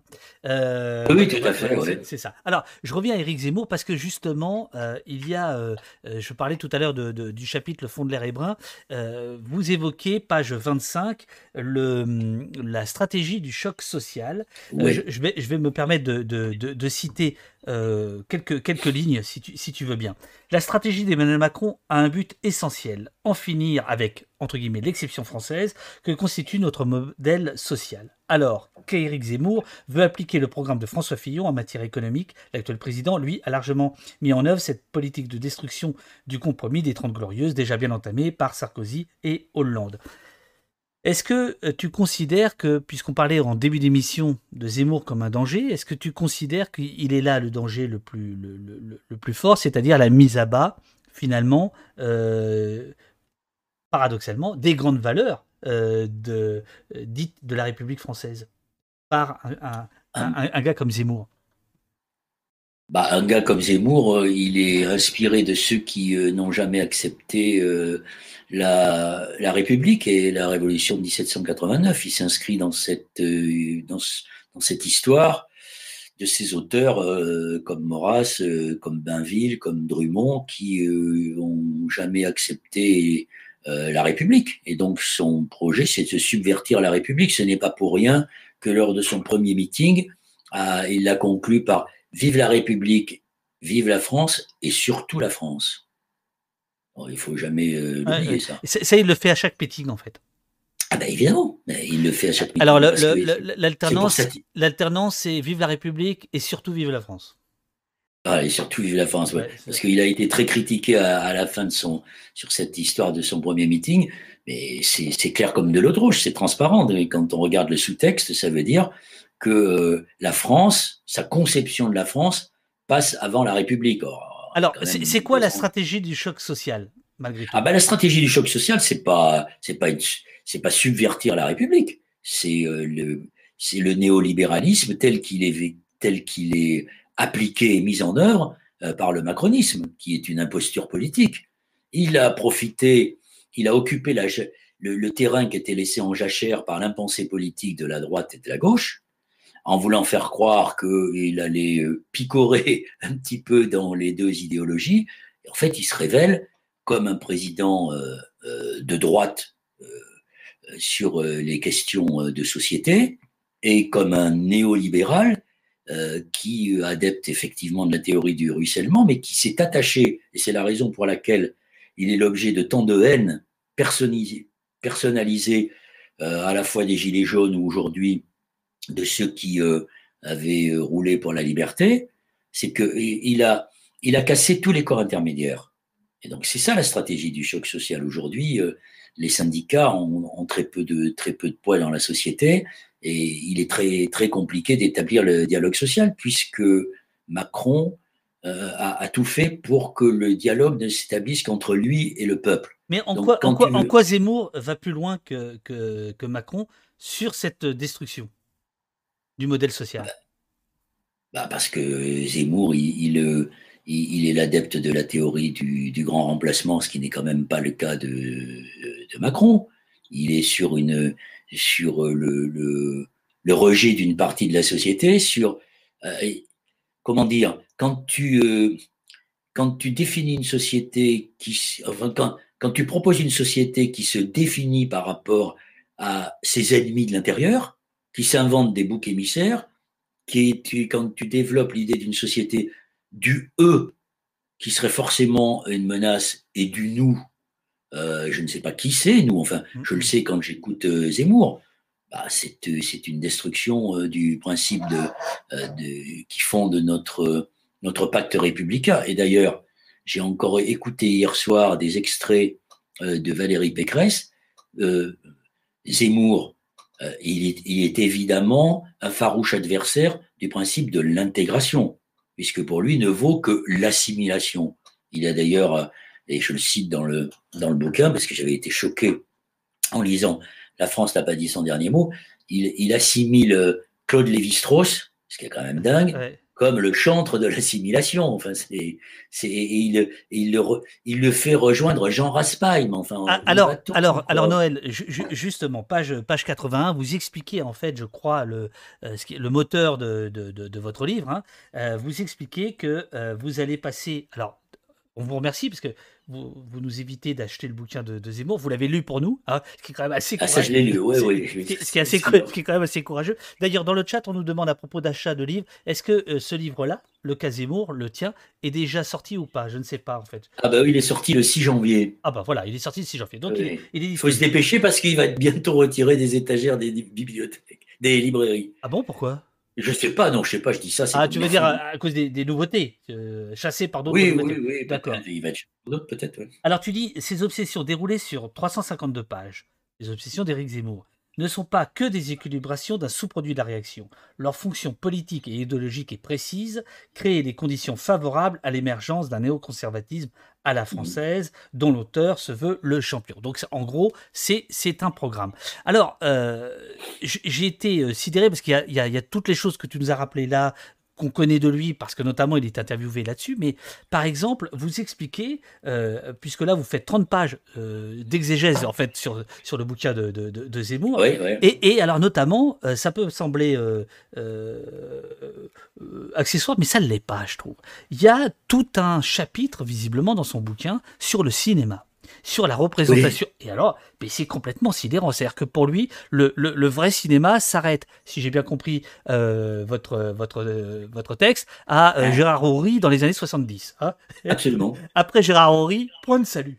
Est-ce que tu peux nous, nous, nous, nous raconter Oui, alors ça, je me suis amusé. Je me suis amusé à faire ça. Effectivement, j'ai été très sidéré quand j'ai lu la partie. Alors, d'abord, pour euh, le bouquin, il est à vendre dans les, dans les librairies, mais il faut que nos, nos amis sachent que moi, je ne voulais pas euh, euh, sortir l'argent de ma poche pour acheter le bouquin de, de Zemmour que j'étais obligé de lire pour le.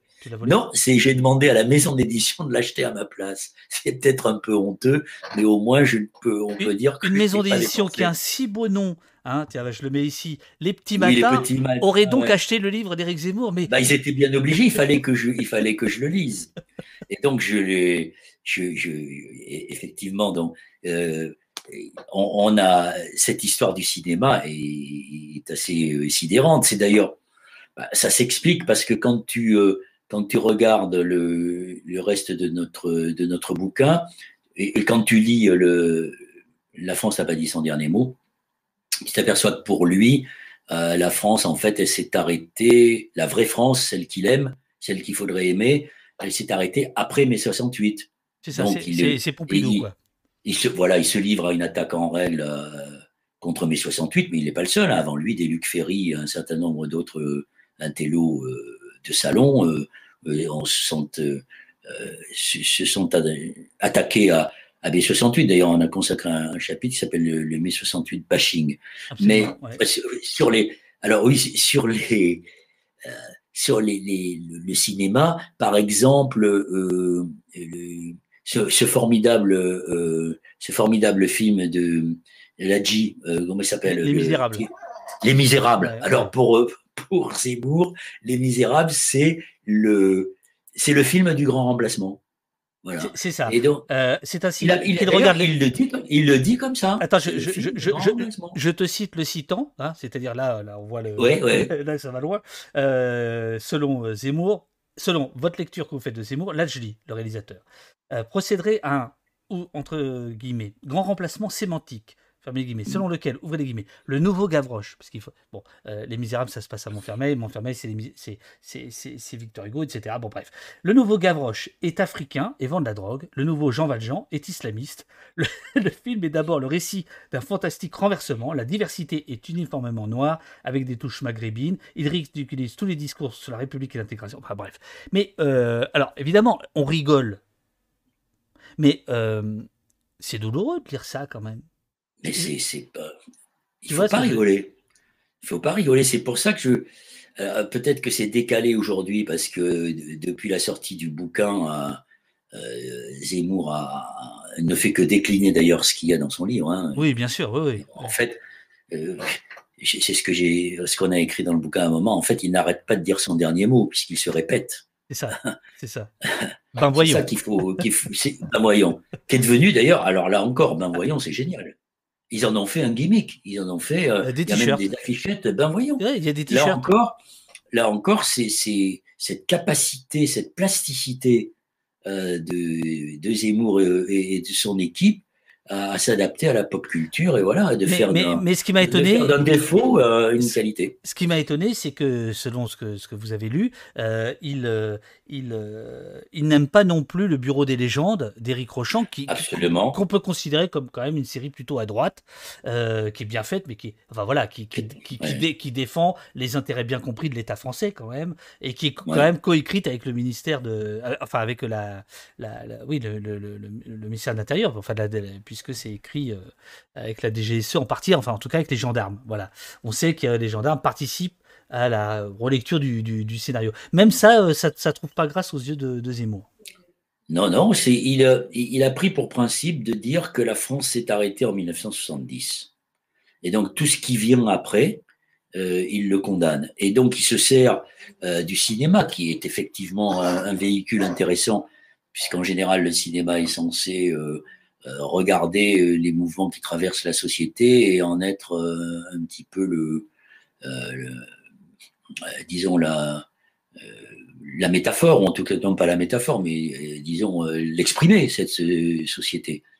Et la réalité, c'est que, et alors il a choisi évidemment, je me souviens plus de tous les films parce que j'ai pas le bouquin sous les yeux, mais, mais, tous les films qu'il a choisis, euh, ce sont euh, des films qui euh, analysent la société française, qui la regardent de manière critique et sensible souvent, et, ça, il peut pas le supporter, et il le dit avec des mots d'une violence effroyable. comme comme quand il, il s'en prend à, à, cette actrice à cette actrice noire à laquelle il demande de changer de prénom. Enfin, c'est euh, c'est ça qu'il faut répéter. Comment ce sont quand même des horreurs, des horreurs. Et le, fait qu'il ait réussi à, à, banaliser ces horreurs est quand même euh, est quand même très inquiétant. En fait, ce bouquin, je dirais que euh, oui, bien sûr, comme on vient de l'expliquer pendant pas mal de temps, c'est une analyse qu'on peut dire documentée de, de, ce qui nous a conduit à Zemmour. D'ailleurs, le sous-titre, c'est comment on, en est arrivé là. Mais c'est aussi d'essayer de comprendre ce que Zemmour dit de notre société. Bien sûr, bien sûr.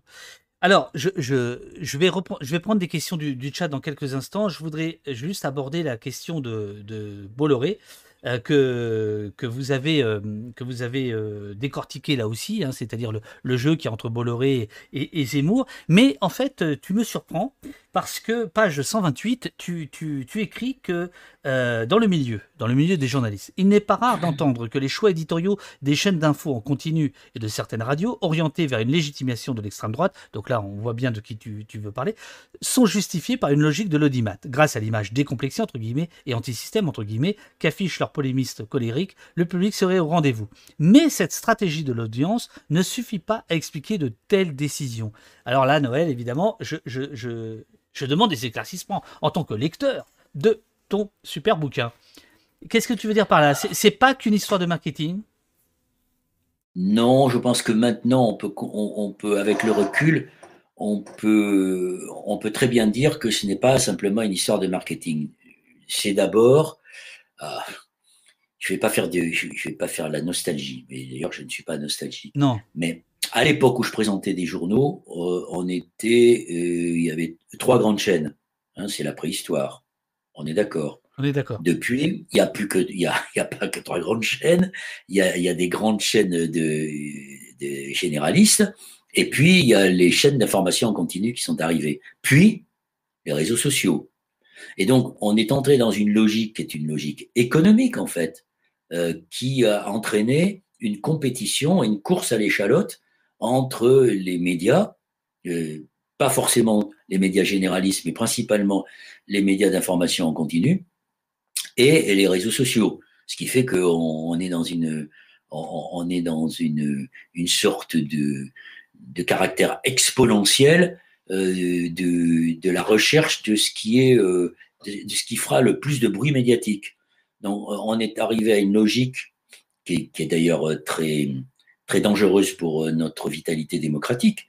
C'est-à-dire qu'aujourd'hui, le débat, c'est l'exception et le clash, c'est la règle. Donc, il y a des télés et des médias qui se sont construits sur la recherche euh, du clash. Tu, viens de définir merveilleusement au poste. Le débat, c'est l'exception. le débat, c'est l'exception. Le débat, c'est l'exception. Et, donc, euh, comme on le sait, comme le disait très bien Andy Warhol, il y a beaucoup de, on, a dans cette société du spectacle, pour reprendre Guy Debord, beaucoup de gens, hommes et femmes, qui cherchent leur quart d'heure de célébrité et qui euh, qui sont tout à fait enclins à aller sur les plateaux pour nourrir euh, cette culture monstrueuse du clash. Sorcière dans oui, Ouais, Sorcière dans le chat te demande euh, ce que tu penses de euh, Michel Onfray qui répète inlassablement que Éric Zemmour est un intellectuel. Est-ce que tu considères bah, qu'Éric Zemmour est bah, un D'abord, je ne considère pas que c'est un intellectuel, pas du tout. Je considère surtout que Michel Onfray est, euh, est, un intellectuel dangereux. je n'oublie pas que l'un des il, a organisé, je, crois que c'était euh, à Bercy, euh, une conversation, je le, nous le citons dans le bouquin d'ailleurs. Vous citez, euh, d'ailleurs vous n'êtes pas sympa, vous donnez même le, le, le prix, d'entrée qui était quand même assez élevé pour aller écouter les deux mecs. Ah ah c'était fait, c'était fait en fait pour, pour nourrir les caisses de la campagne de, Zemmour. Et donc Onfray est devenu un, des, un des symboles des néoconservateurs français qui s'acoquinent qui s'acoquine avec Zemmour, qui en est même le complice pour cette fameuse conversation payante.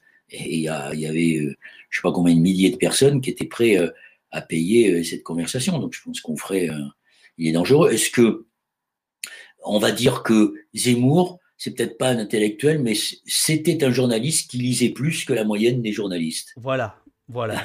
Simplement. C'est ça. Alors, vous, vous, vous, vous, retracez la, la carrière, notamment la carrière euh, télévisuelle de, euh, de, de, Zemmour. Euh, je, je, renvoie les gens du chat à la lecture de, de votre bouquin. Il y a une question dont j'ai malheureusement oublié le, le, nom de, la personne qui la pose. C'est est-ce que tu sais comment, par exemple, le, duo Zemmour-Nolo, je ne crois pas que vous en parliez d'ailleurs dans le, dans le bouquin, s'est constitué? Alors, moi, je sais que quand j'avais. Je suis allé, je crois, deux fois On n'est pas couché pour euh, deux bouquins. Euh, j'étais. Euh, et c'était l'époque où le du duo Zemmour-Nolo, bah, il s'est constitué, c'est pas eux qui l'ont constitué. Ils n'ont pas dit je, veux, je veux être avec Nolo et Nolo n'a pas dit je veux être avec Zemmour. C'est la productrice, Catherine Barma, de l'émission On n'est pas couché, qui a eu cette idée de les, de les réunir. Puis après, ça a changé, ça a été je sais plus qui, enfin bon. Euh, mais euh, Zemmour, alors peut-être que. Euh, ils ont travaillé. ils ont travaillé six ans ensemble, ils sont devenus copains, et j'ai vu que Nolo, qui se présentait comme un, un, critique plutôt de gauche de la société, est dans l'équipe, enfin pas dans l'équipe de campagne, mais qui soutient Zemmour. Euh, je ne sais pas s'il le soutient, mais il, est, bah. il, est dans le carré VIP et il dit euh, non, non, mais j'y suis en tant que journaliste, on le voit pas avec un calepin, il prend aucune note. C'est quand même assez, c'est quand même assez, euh, assez curieux. vous, vous terminez le bouquin avec une très belle question à laquelle vous ne répondez pas. Honnêtement, Noël. Cette question, c'est quel récit opposé? Vous faites une petite page. donc, en gros, vous, vous nous donnez le, le, le l'idée, quoi quel récit opposer? Est-ce que ce matin, tu as une idée plus précise de ce, du récit qu'on pourrait bah, opposer à Zemmour? Alors, pourquoi on n'a pas euh, consacré beaucoup de pages? Parce que l'objet du, du, livre, c'était pas euh, ce que nous proposons comme récit, c'était d'analyser euh, Zemmour. des livres dans lesquels on a proposé un contre-récit, on, en a fait. À, la fin de ce bouquin, en effet, on revient sur, c'est pas notre obsession, mais sur ce qui nous semble être constitutif d'un récit alternatif, c'est-à-dire ce qu'on appelle euh, le, cosmopolitisme, l'autonomie et l'émancipation. Euh, en, effet, on considère que, on sait que, le, que défendre le cosmopolitisme est très malvenu aujourd'hui par rapport à, l'offensive qui est menée par tous ceux qui, euh, comme ils n'ont rien à dire, disent République, République, République, universalisme, universalisme, universalisme, et qui s'en prennent à ce qu'ils appellent la culture woke, qui a la première vertu, c'est, que elle traduit euh, l'éveil de ceux qui euh, ne se contentent pas euh, d'être les bénis oui-oui d'une conception de l'universalisme qui est en fait très étriquée et qui refuse, même dans, comme, dans la défense de la République, bah, qui refuse de voir que cette République, elle n'a pas éliminé les discriminations, les ségrégations, le non-respect des minorités. Et, donc ça, je pense qu'elle ne veut même pas revenir sur euh, la... que dès qu'on commence à analyser le fait colonial, on est euh, considéré comme un dangereux subversif. Donc nous, on considère que euh, on est des un, écolo, mais pas qu'un écolo, peut-être qu'un cosmopolite, c'est-à-dire un, citoyen, un, citoyen du monde et qui accepte l'apport de ceux qui ne sont qui, viennent d'autres mondes. Et, l'autonomie, bah, c'est l'autonomie de, c'est la responsabilité euh, de chaque citoyen euh, qui doit euh, s'épanouir dans le collectif. Et l'émancipation, ah bah, c'est comment l'écologie et le récit qu'on propose peut être un, outil d'émancipation, pas simplement, pas simplement par rapport aux menaces qui pèsent sur sur notre vie quotidienne avec le dérèglement climatique, mais un outil d'émancipation par rapport aux droits, aux libertés. Je dis souvent que je me sens autant à ma place d'écolo quand je marie deux hommes à Bègle le 5 juin 2004 que lorsque j'arrache un pied d'OGM devant des gendarmes, parce que euh, je considère que c'est pas à Monsanto de décider de ce que nous devons avoir dans notre assiette, mais à la société d'en délibérer, de faire des choix. Eh, tu me passionnes. je te le dis, Noël, tu me passionnes. Mais, mais, mais le, temps passe. Alors, il y a quand même des questions que je voudrais aborder euh, du chat ou, ou, euh, ou, deux, trois petites choses. Euh, j'ai rappelé en début d'émission que tu as été candidat à l'élection présidentielle il y a 20 ans. Aujourd'hui, il y a 20 ans, c'était loin. Raconte-nous, au fond, est-ce qu'on est candidat parce que c'est le kiff absolu, parce que euh, il y, a le tumulte, il y a la, euh, y a une excitation très, très, très folle et, on y va pour ça ou on y va vraiment pour la politique? Mais là, là, là, je veux pas de langue de bois, hein, franchement. Hein. Euh, non, je te tiendrai pas la langue de bois. Alors, puisque tu parles, alors je j'ai été candidat dans des conditions assez abracadabrantesque, pour reprendre l'expression de Chirac. Mais quand tu parles de l'excitation, bah, euh, si tu veux, c'est un petit peu ma, ma singularité. C'est que avant d'être candidat à la présidentielle, avant de, m'engager dans la vie politique, j'ai été journaliste. Et je présentais des journaux.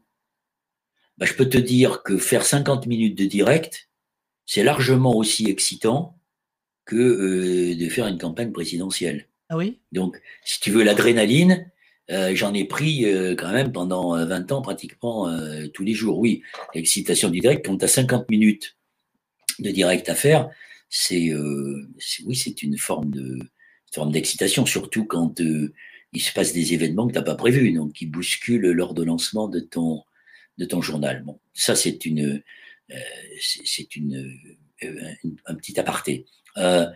J'ai été candidat à la présidentielle, donc je n'ai pas, je, ne fais pas partie de ceux ou celles qui, euh, ou de ceux, parce qu'en l'occurrence, qui se rasent le matin et qui euh, ne pensent qu'à ça.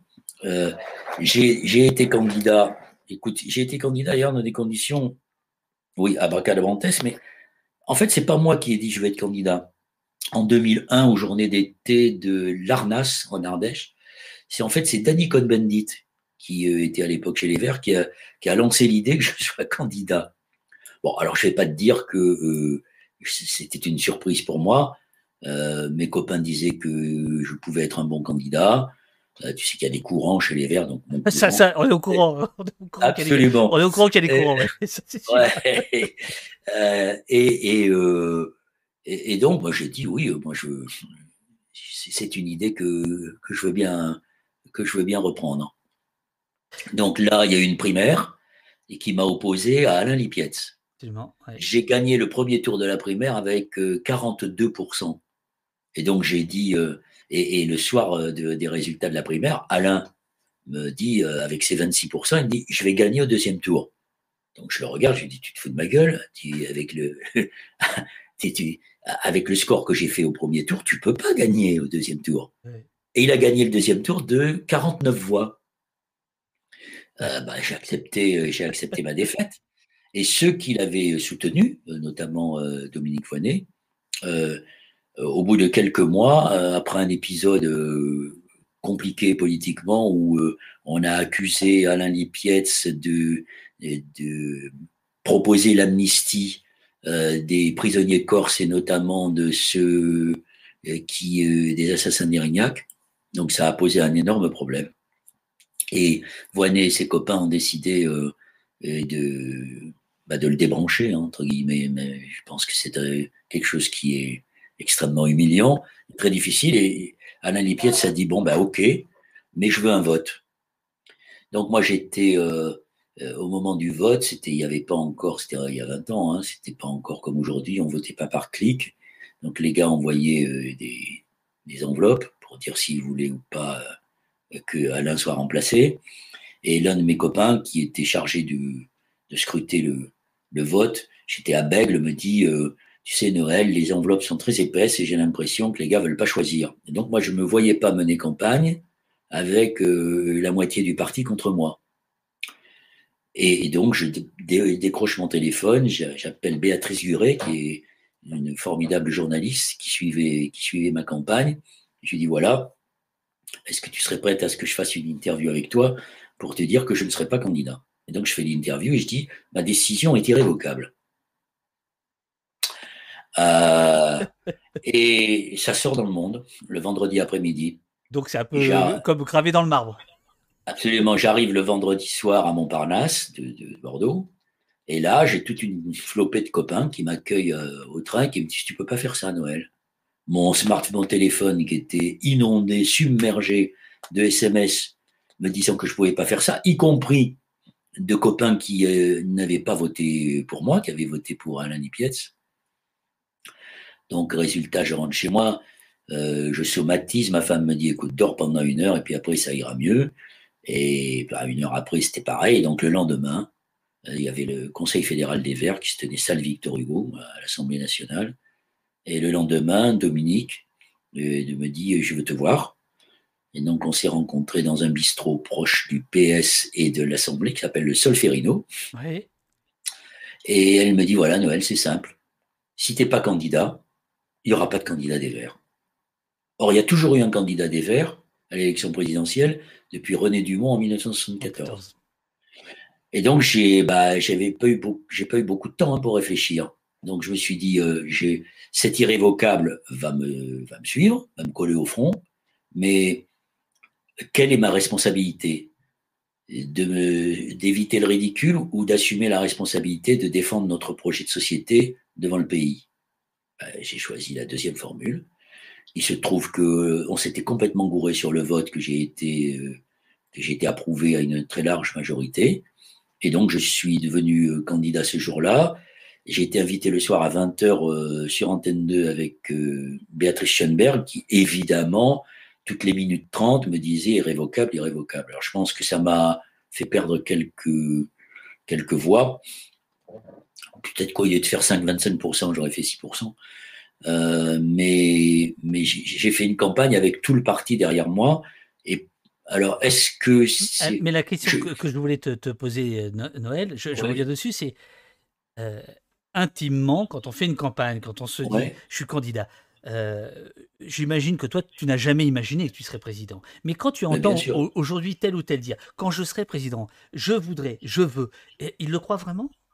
Mais il ne le croit pas. Il ne le croit pas et je trouve, je suis pas d'accord avec ces je veux, je veux. Ah oui, je, trouve ça dingue. Je trouve ça dingue. Je trouve que c'est très personnalisé et que ça correspond bien d'ailleurs à, l'ambiguïté de ce système d'élection euh, euh, que j'ai combattu moi à l'Assemblée nationale. Hein, quand Jospin a voulu inverser le calendrier électoral, faire passer la présidentielle avant les législatives, euh, je l'ai combattu à l'Assemblée nationale euh, on avait déposé 49 amendements. En face, il y avait Jean-Louis Debré, qui était le président du groupe de droite, et qui avait dit au cours de la discussion parlementaire Je préfère la constitution de mon père aux amendements de ma mère.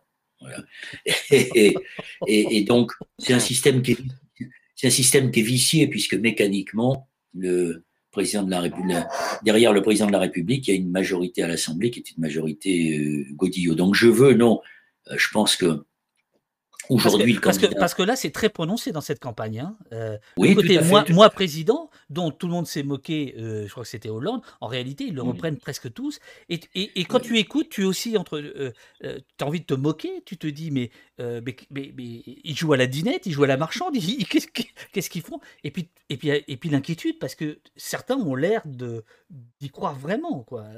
Ah, il faut quand même croire. Le, le, le problème, c'est pas de croire que tu vas être président. Euh, surtout pour, des, pour une famille politique comme la nôtre. Le problème, c'est de se dire, c'est de croire que ce que tu dis est juste et que ça peut contribuer à faire évoluer la société à, faire gagner euh, des prises de conscience, à polliniser les consciences hein, politiques et à sortir des gens de, de l'abstention, euh, du déni ou des, de formes de nihilisme. C'est ça, moi, quand je quand j'ai fait campagne, j'ai jamais cru à cette, à cette mystification selon laquelle une campagne présidentielle, c'est la rencontre d'un homme ou d'une femme avec le peuple. Alors ça, je pense que c'est du bidon intégral.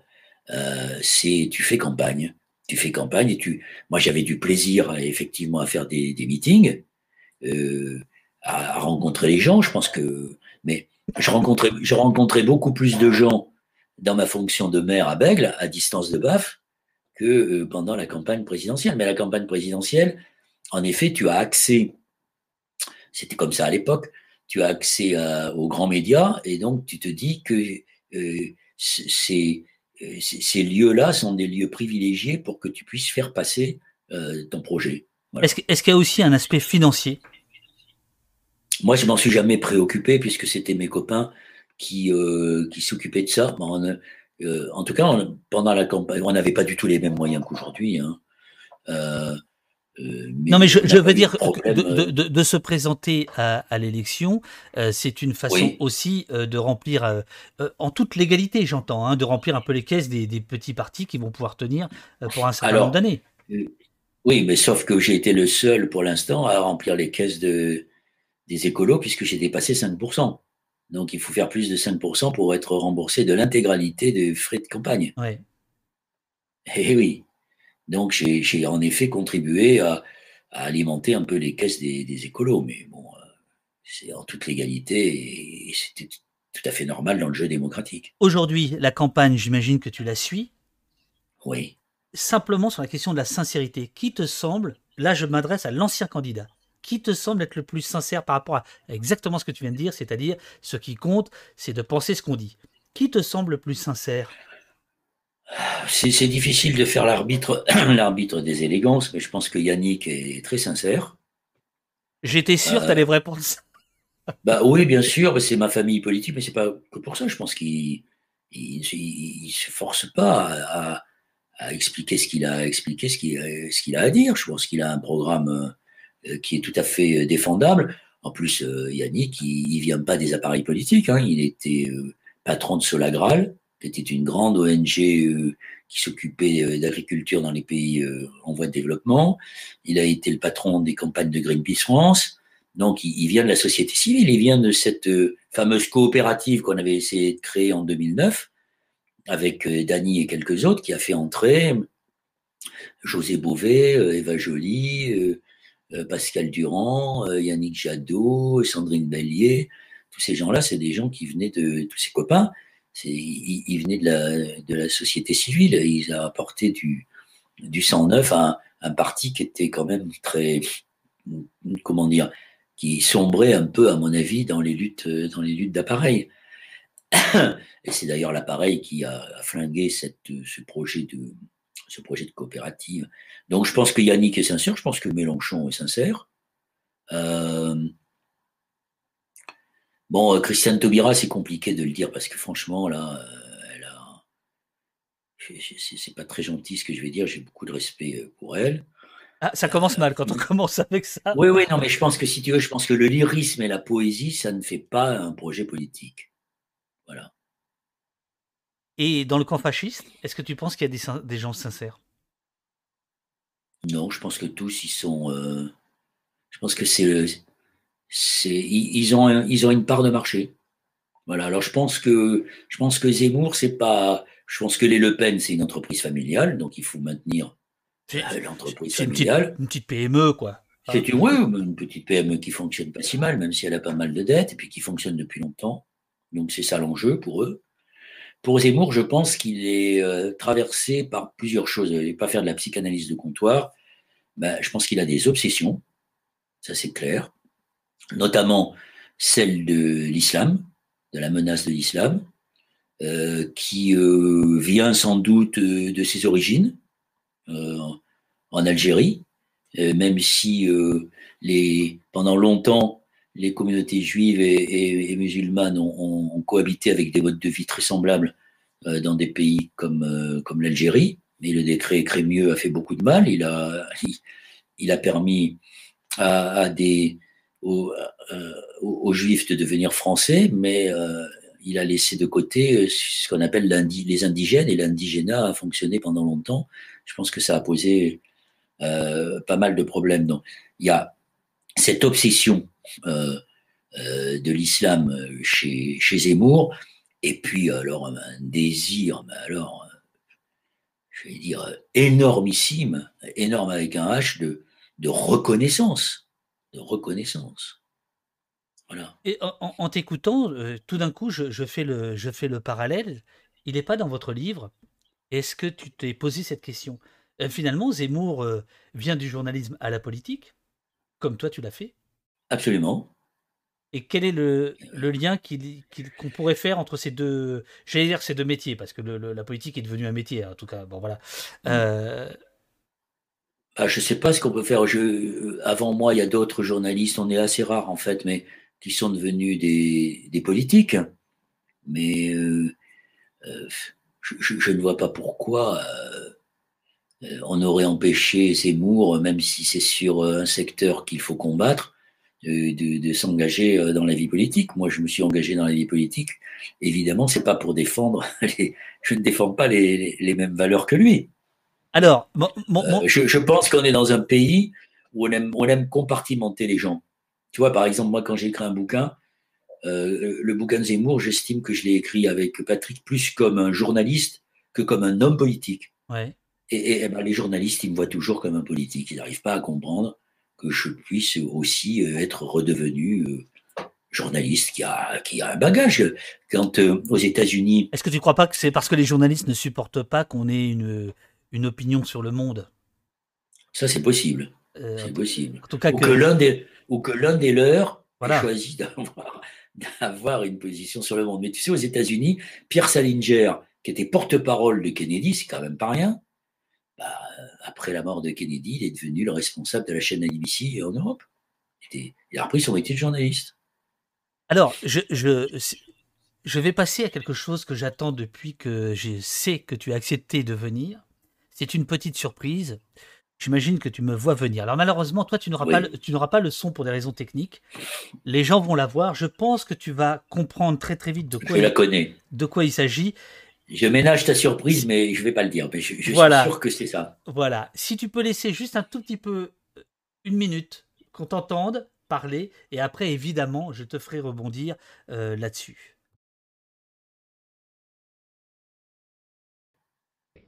Bonjour à tous. Exceptionnellement, et en raison de l'importance de l'actualité et de la gravité des événements, vous me retrouvez donc en studio. Pas de samedi chez vous aujourd'hui. Il devait avoir lieu Porte de la Chapelle avec Frédéric Fajardi, auteur de romans policiers. Nous le retrouvons samedi prochain, 13 décembre, mais d'ores et déjà, nous le remercions de sa compréhension. L'actualité prime tout. Donc, un jeune homme de 22 ans, Malek Ousekine, étudiant à Dauphine, est mort cette nuit rue Monsieur le Prince à Paris. Le mouvement de protestation des étudiants et des lycéens de France a tourné au drame. 68 et 86 qui pourtant ne se ressemblent pas. J'ai envie de chialer, euh, Noël, je te, je te le dis. Alors, euh, donc, David. Donc c'est Malik parce que. Ah, excuse, alors David, excuse-moi, tu vois, tu m'as fait une vraie surprise. Je, faisais sortir les caméras de, du, studio et j'allais euh, j'allais voir des gens. Donc j'avais commencé chez une dame à la veille des Jeux Olympiques d'hiver en dessus d'Albertville. Et là, j'avais proposé de faire quelque chose sur le roman noir avec Eric Fajardi dans les, locaux qui étaient, je trouvais, très adaptés au roman noir, qui se trouvent, ces locaux qui sont euh, Porte de la Chapelle, là, qui sont maintenant investis, dans lesquels il y avait de l'alcool rectifié. Donc c'était du béton avec. Et, donc tout était prévu pour ça.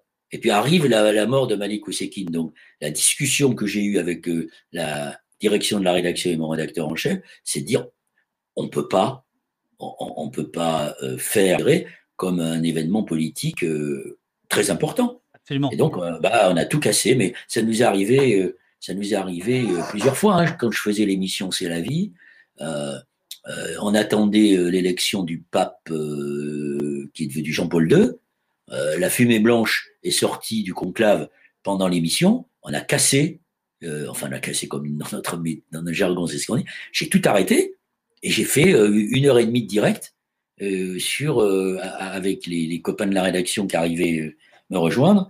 pour commenter l'élection de Carole Wojtyła. Mais pourquoi aujourd'hui euh, les télévisions ne feraient pas la même chose, ne l'ont pas fait? Pourquoi aujourd'hui les télévisions attendent, excuse-moi Noël, euh, attendent quand même d'avoir la décision. Alors je m'adresse là aussi à celui qui 20 ans plus tard, et c'est pas par hasard, euh, tu vas présider euh, une commission euh, parlementaire sur le maintien de l'ordre. Donc pour moi, il y a, un lien quand même entre ce, direct de 1986 et puis ce que tu feras en 2015, où tu vas même contester le rapport parlementaire que tu ne vas pas signer.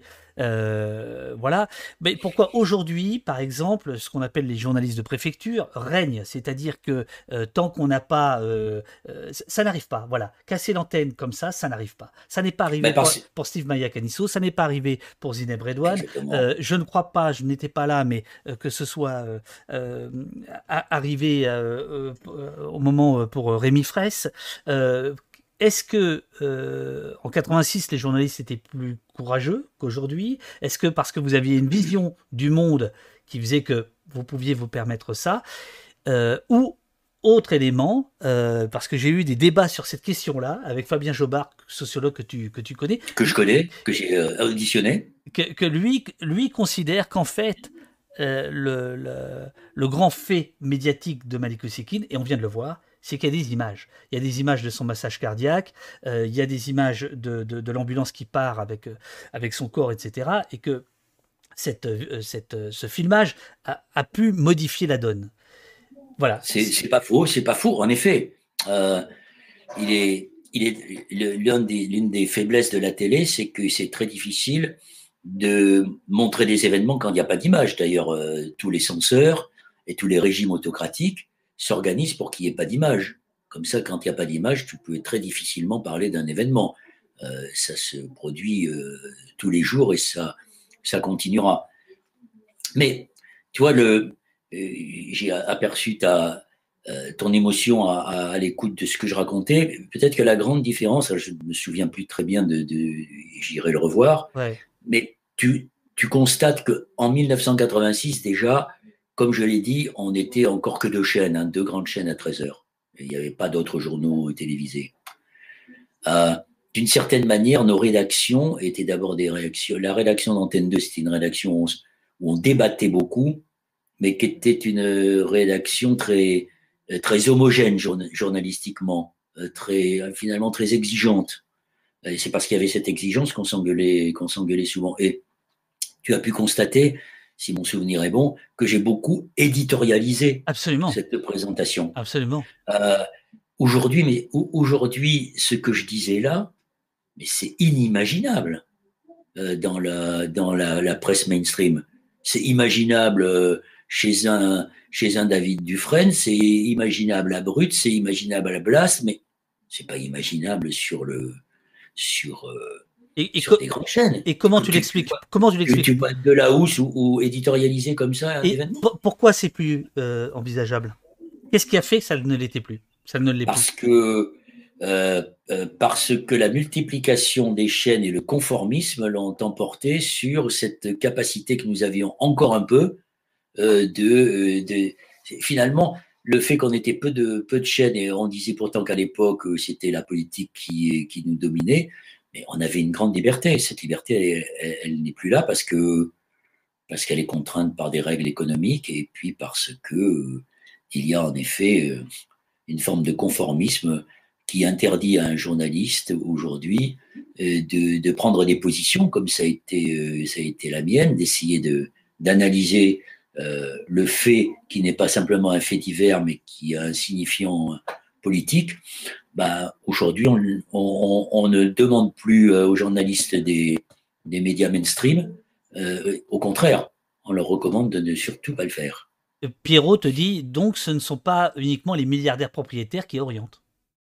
Ce ne sont pas, pardon? Ce ne sont pas uniquement les milliardaires propriétaires qui orientent les chaînes. Il y a d'autres phénomènes oui, tout à fait, oui, bien sûr, bien sûr, c'est un ensemble, là encore, euh, toujours à la question de la complexité. Euh, ce n'est pas une seule cause, c'est un ensemble. Hein, les médias, ils sont pas, ils sont pas hors sol, ils sont dans une société, ils sont aussi le reflet de ce qu'est cette société, euh, de ses faiblesses et de ses conformismes. Parce que dans le même temps, ces journalistes qui s'interdisent d'éditorialiser invitent des gens qui sur-éditorialisent, qui sur ah Ben voilà, mais tu as trouvé, la... tu as apporté la réponse, David. Ils, ils, ils éditorialisent à leur place. Voilà, donc c'est comme ça, c'est beaucoup plus confortable. Et ça permet en même temps de dire à ces journalistes, à leur patron de rédaction, regardez comme on est pluraliste, puisque tout le monde peut venir éditorialiser. Voilà. Et, en même temps, on est dans un système où ce n'est plus dans les journaux qu'on va chercher l'information. On va la chercher dans les réseaux sociaux et on va même la chercher chez des émissions de, de divertissement comme celle de Hanouna. Et quand on regarde l'étude qui a été faite par la, la chercheuse du CNRS, on s'aperçoit que. Elle sera, elle sera lundi à ta place. Ah bah formidable. Bah, elle t'expliquera comment ces Zemmour arrivent en tête et que les débats, ils sont pas liés entre la gauche et la droite parce qu'il n'y a plus de débat entre la gauche et la droite. C'est des débats uniquement euh, centrés sur euh, les thèmes privilégiés de la droite et de l'extrême droite. Et, euh, nous demande ça veut dire quoi éditorialiser? Éditorialiser, ça veut dire. Bah, je sais pas comment dire, moi, éditorialiser, c'est euh, ne pas se contenter d'être euh, le nez collé sur la fenêtre, c'est euh, ne pas se contenter de reproduire la dépêche AFP qui vient de, t'annoncer l'événement. C'est donner le fait et éventuellement l'interpréter un petit peu. Voilà, l'interpréter, en effet. Euh, mon cher Noël, il y a plein de questions, mais ça fait presque, ça fait deux heures qu'on est ensemble. Je oh là là, alors il faut qu'on s'arrête. Je, t'avais dit une heure. Il y a quand même une, ultime question extrêmement importante. Euh, le logo sur ton pull intrigue beaucoup de gens. C'est quoi? Alors, c'est vrai qu'on dirait, euh, je sais pas, mais on dirait, je sais pas, on dirait un truc, la Maison Blanche, on dirait un peu. Mais non, pas du tout, pas du tout. Ça va vous faire marrer. Quand j'ai fait une émission après les journaux télévisés, j'ai fait une émission qui m'a passionné, qui m'a beaucoup apporté, qui s'appelait Résistance après Bernard Langlois qui était une émission de reportage sur les droits de l'homme. Donc, je suis allé dans de nombreux pays à la rencontre des victimes, euh, plus que des bourreaux, évidemment. Et j'étais allé faire une, émission au Pakistan sur les camps de réfugiés afghans. Et donc, j'avais trouvé, c'est un truc de l'armée pakistanaise, en fait. J'ai trouvé que ces trucs qui sont directement inspirés, d'ailleurs, qui, sont directement inspirés de l'occupation britannique, hein, c'était très britannique, ça. Et donc, je trouvais ce truc marrant. Et comme je crois que j'avais un, un, trou dans ce, dans ce pull, j'ai mis ça dessus avec ma, ma femme m'a mis ça dessus. Voilà. Ça, c'est ça, c'est écolo. Ça, c'est écolo. C'est très écolo, très écolo. Bon, ça fait deux heures qu'on est ensemble. Écoute, merci, merci mille fois, David. Je suis très content de merci cet entretien. À toi. Merci à toi surtout. À bientôt. À bientôt. Merci beaucoup. Je redonne le, titre de ton bouquin, euh, Le Quasiment. Reste encore une petite seconde parce que généralement, voilà, un plaisir pour nous tous, dit euh, Delca. Euh, plein de, un trou du côté du cœur, dit Bleu Bleu. Merci Noël, merci, merci Noël. Euh, merci infiniment Noël, ma mère. Euh, Glodio, merci beaucoup. Euh, Babou, merci. Ah, il y en a trop. Il y en a partout. Bah, c'était très instructif. C'était un plaisir. Pas vu le temps passer. Top, top, top. Merci, merci Noël. À bientôt. Euh, voilà. Merci beaucoup. À bientôt, David. À, bientôt. très bientôt. bon courage à toi. À toi aussi. Merci beaucoup. Moi, je vais rester avec les, avec les amis. merci beaucoup, Noël. C'est Ciao, ciao. C'était un plaisir. Euh, chers amis, euh, je vais faire une petite pause technique si vous le voulez bien. Euh, et puis, on se retrouve pour, comment ils disent, pour le débrief. Voilà, c'était mon premier direct. Bah, super, Teva. Et, au poste, c'est en direct. C'est là que ça se passe avec le chat. un peu de musique, un peu de musique. Ok, les amis.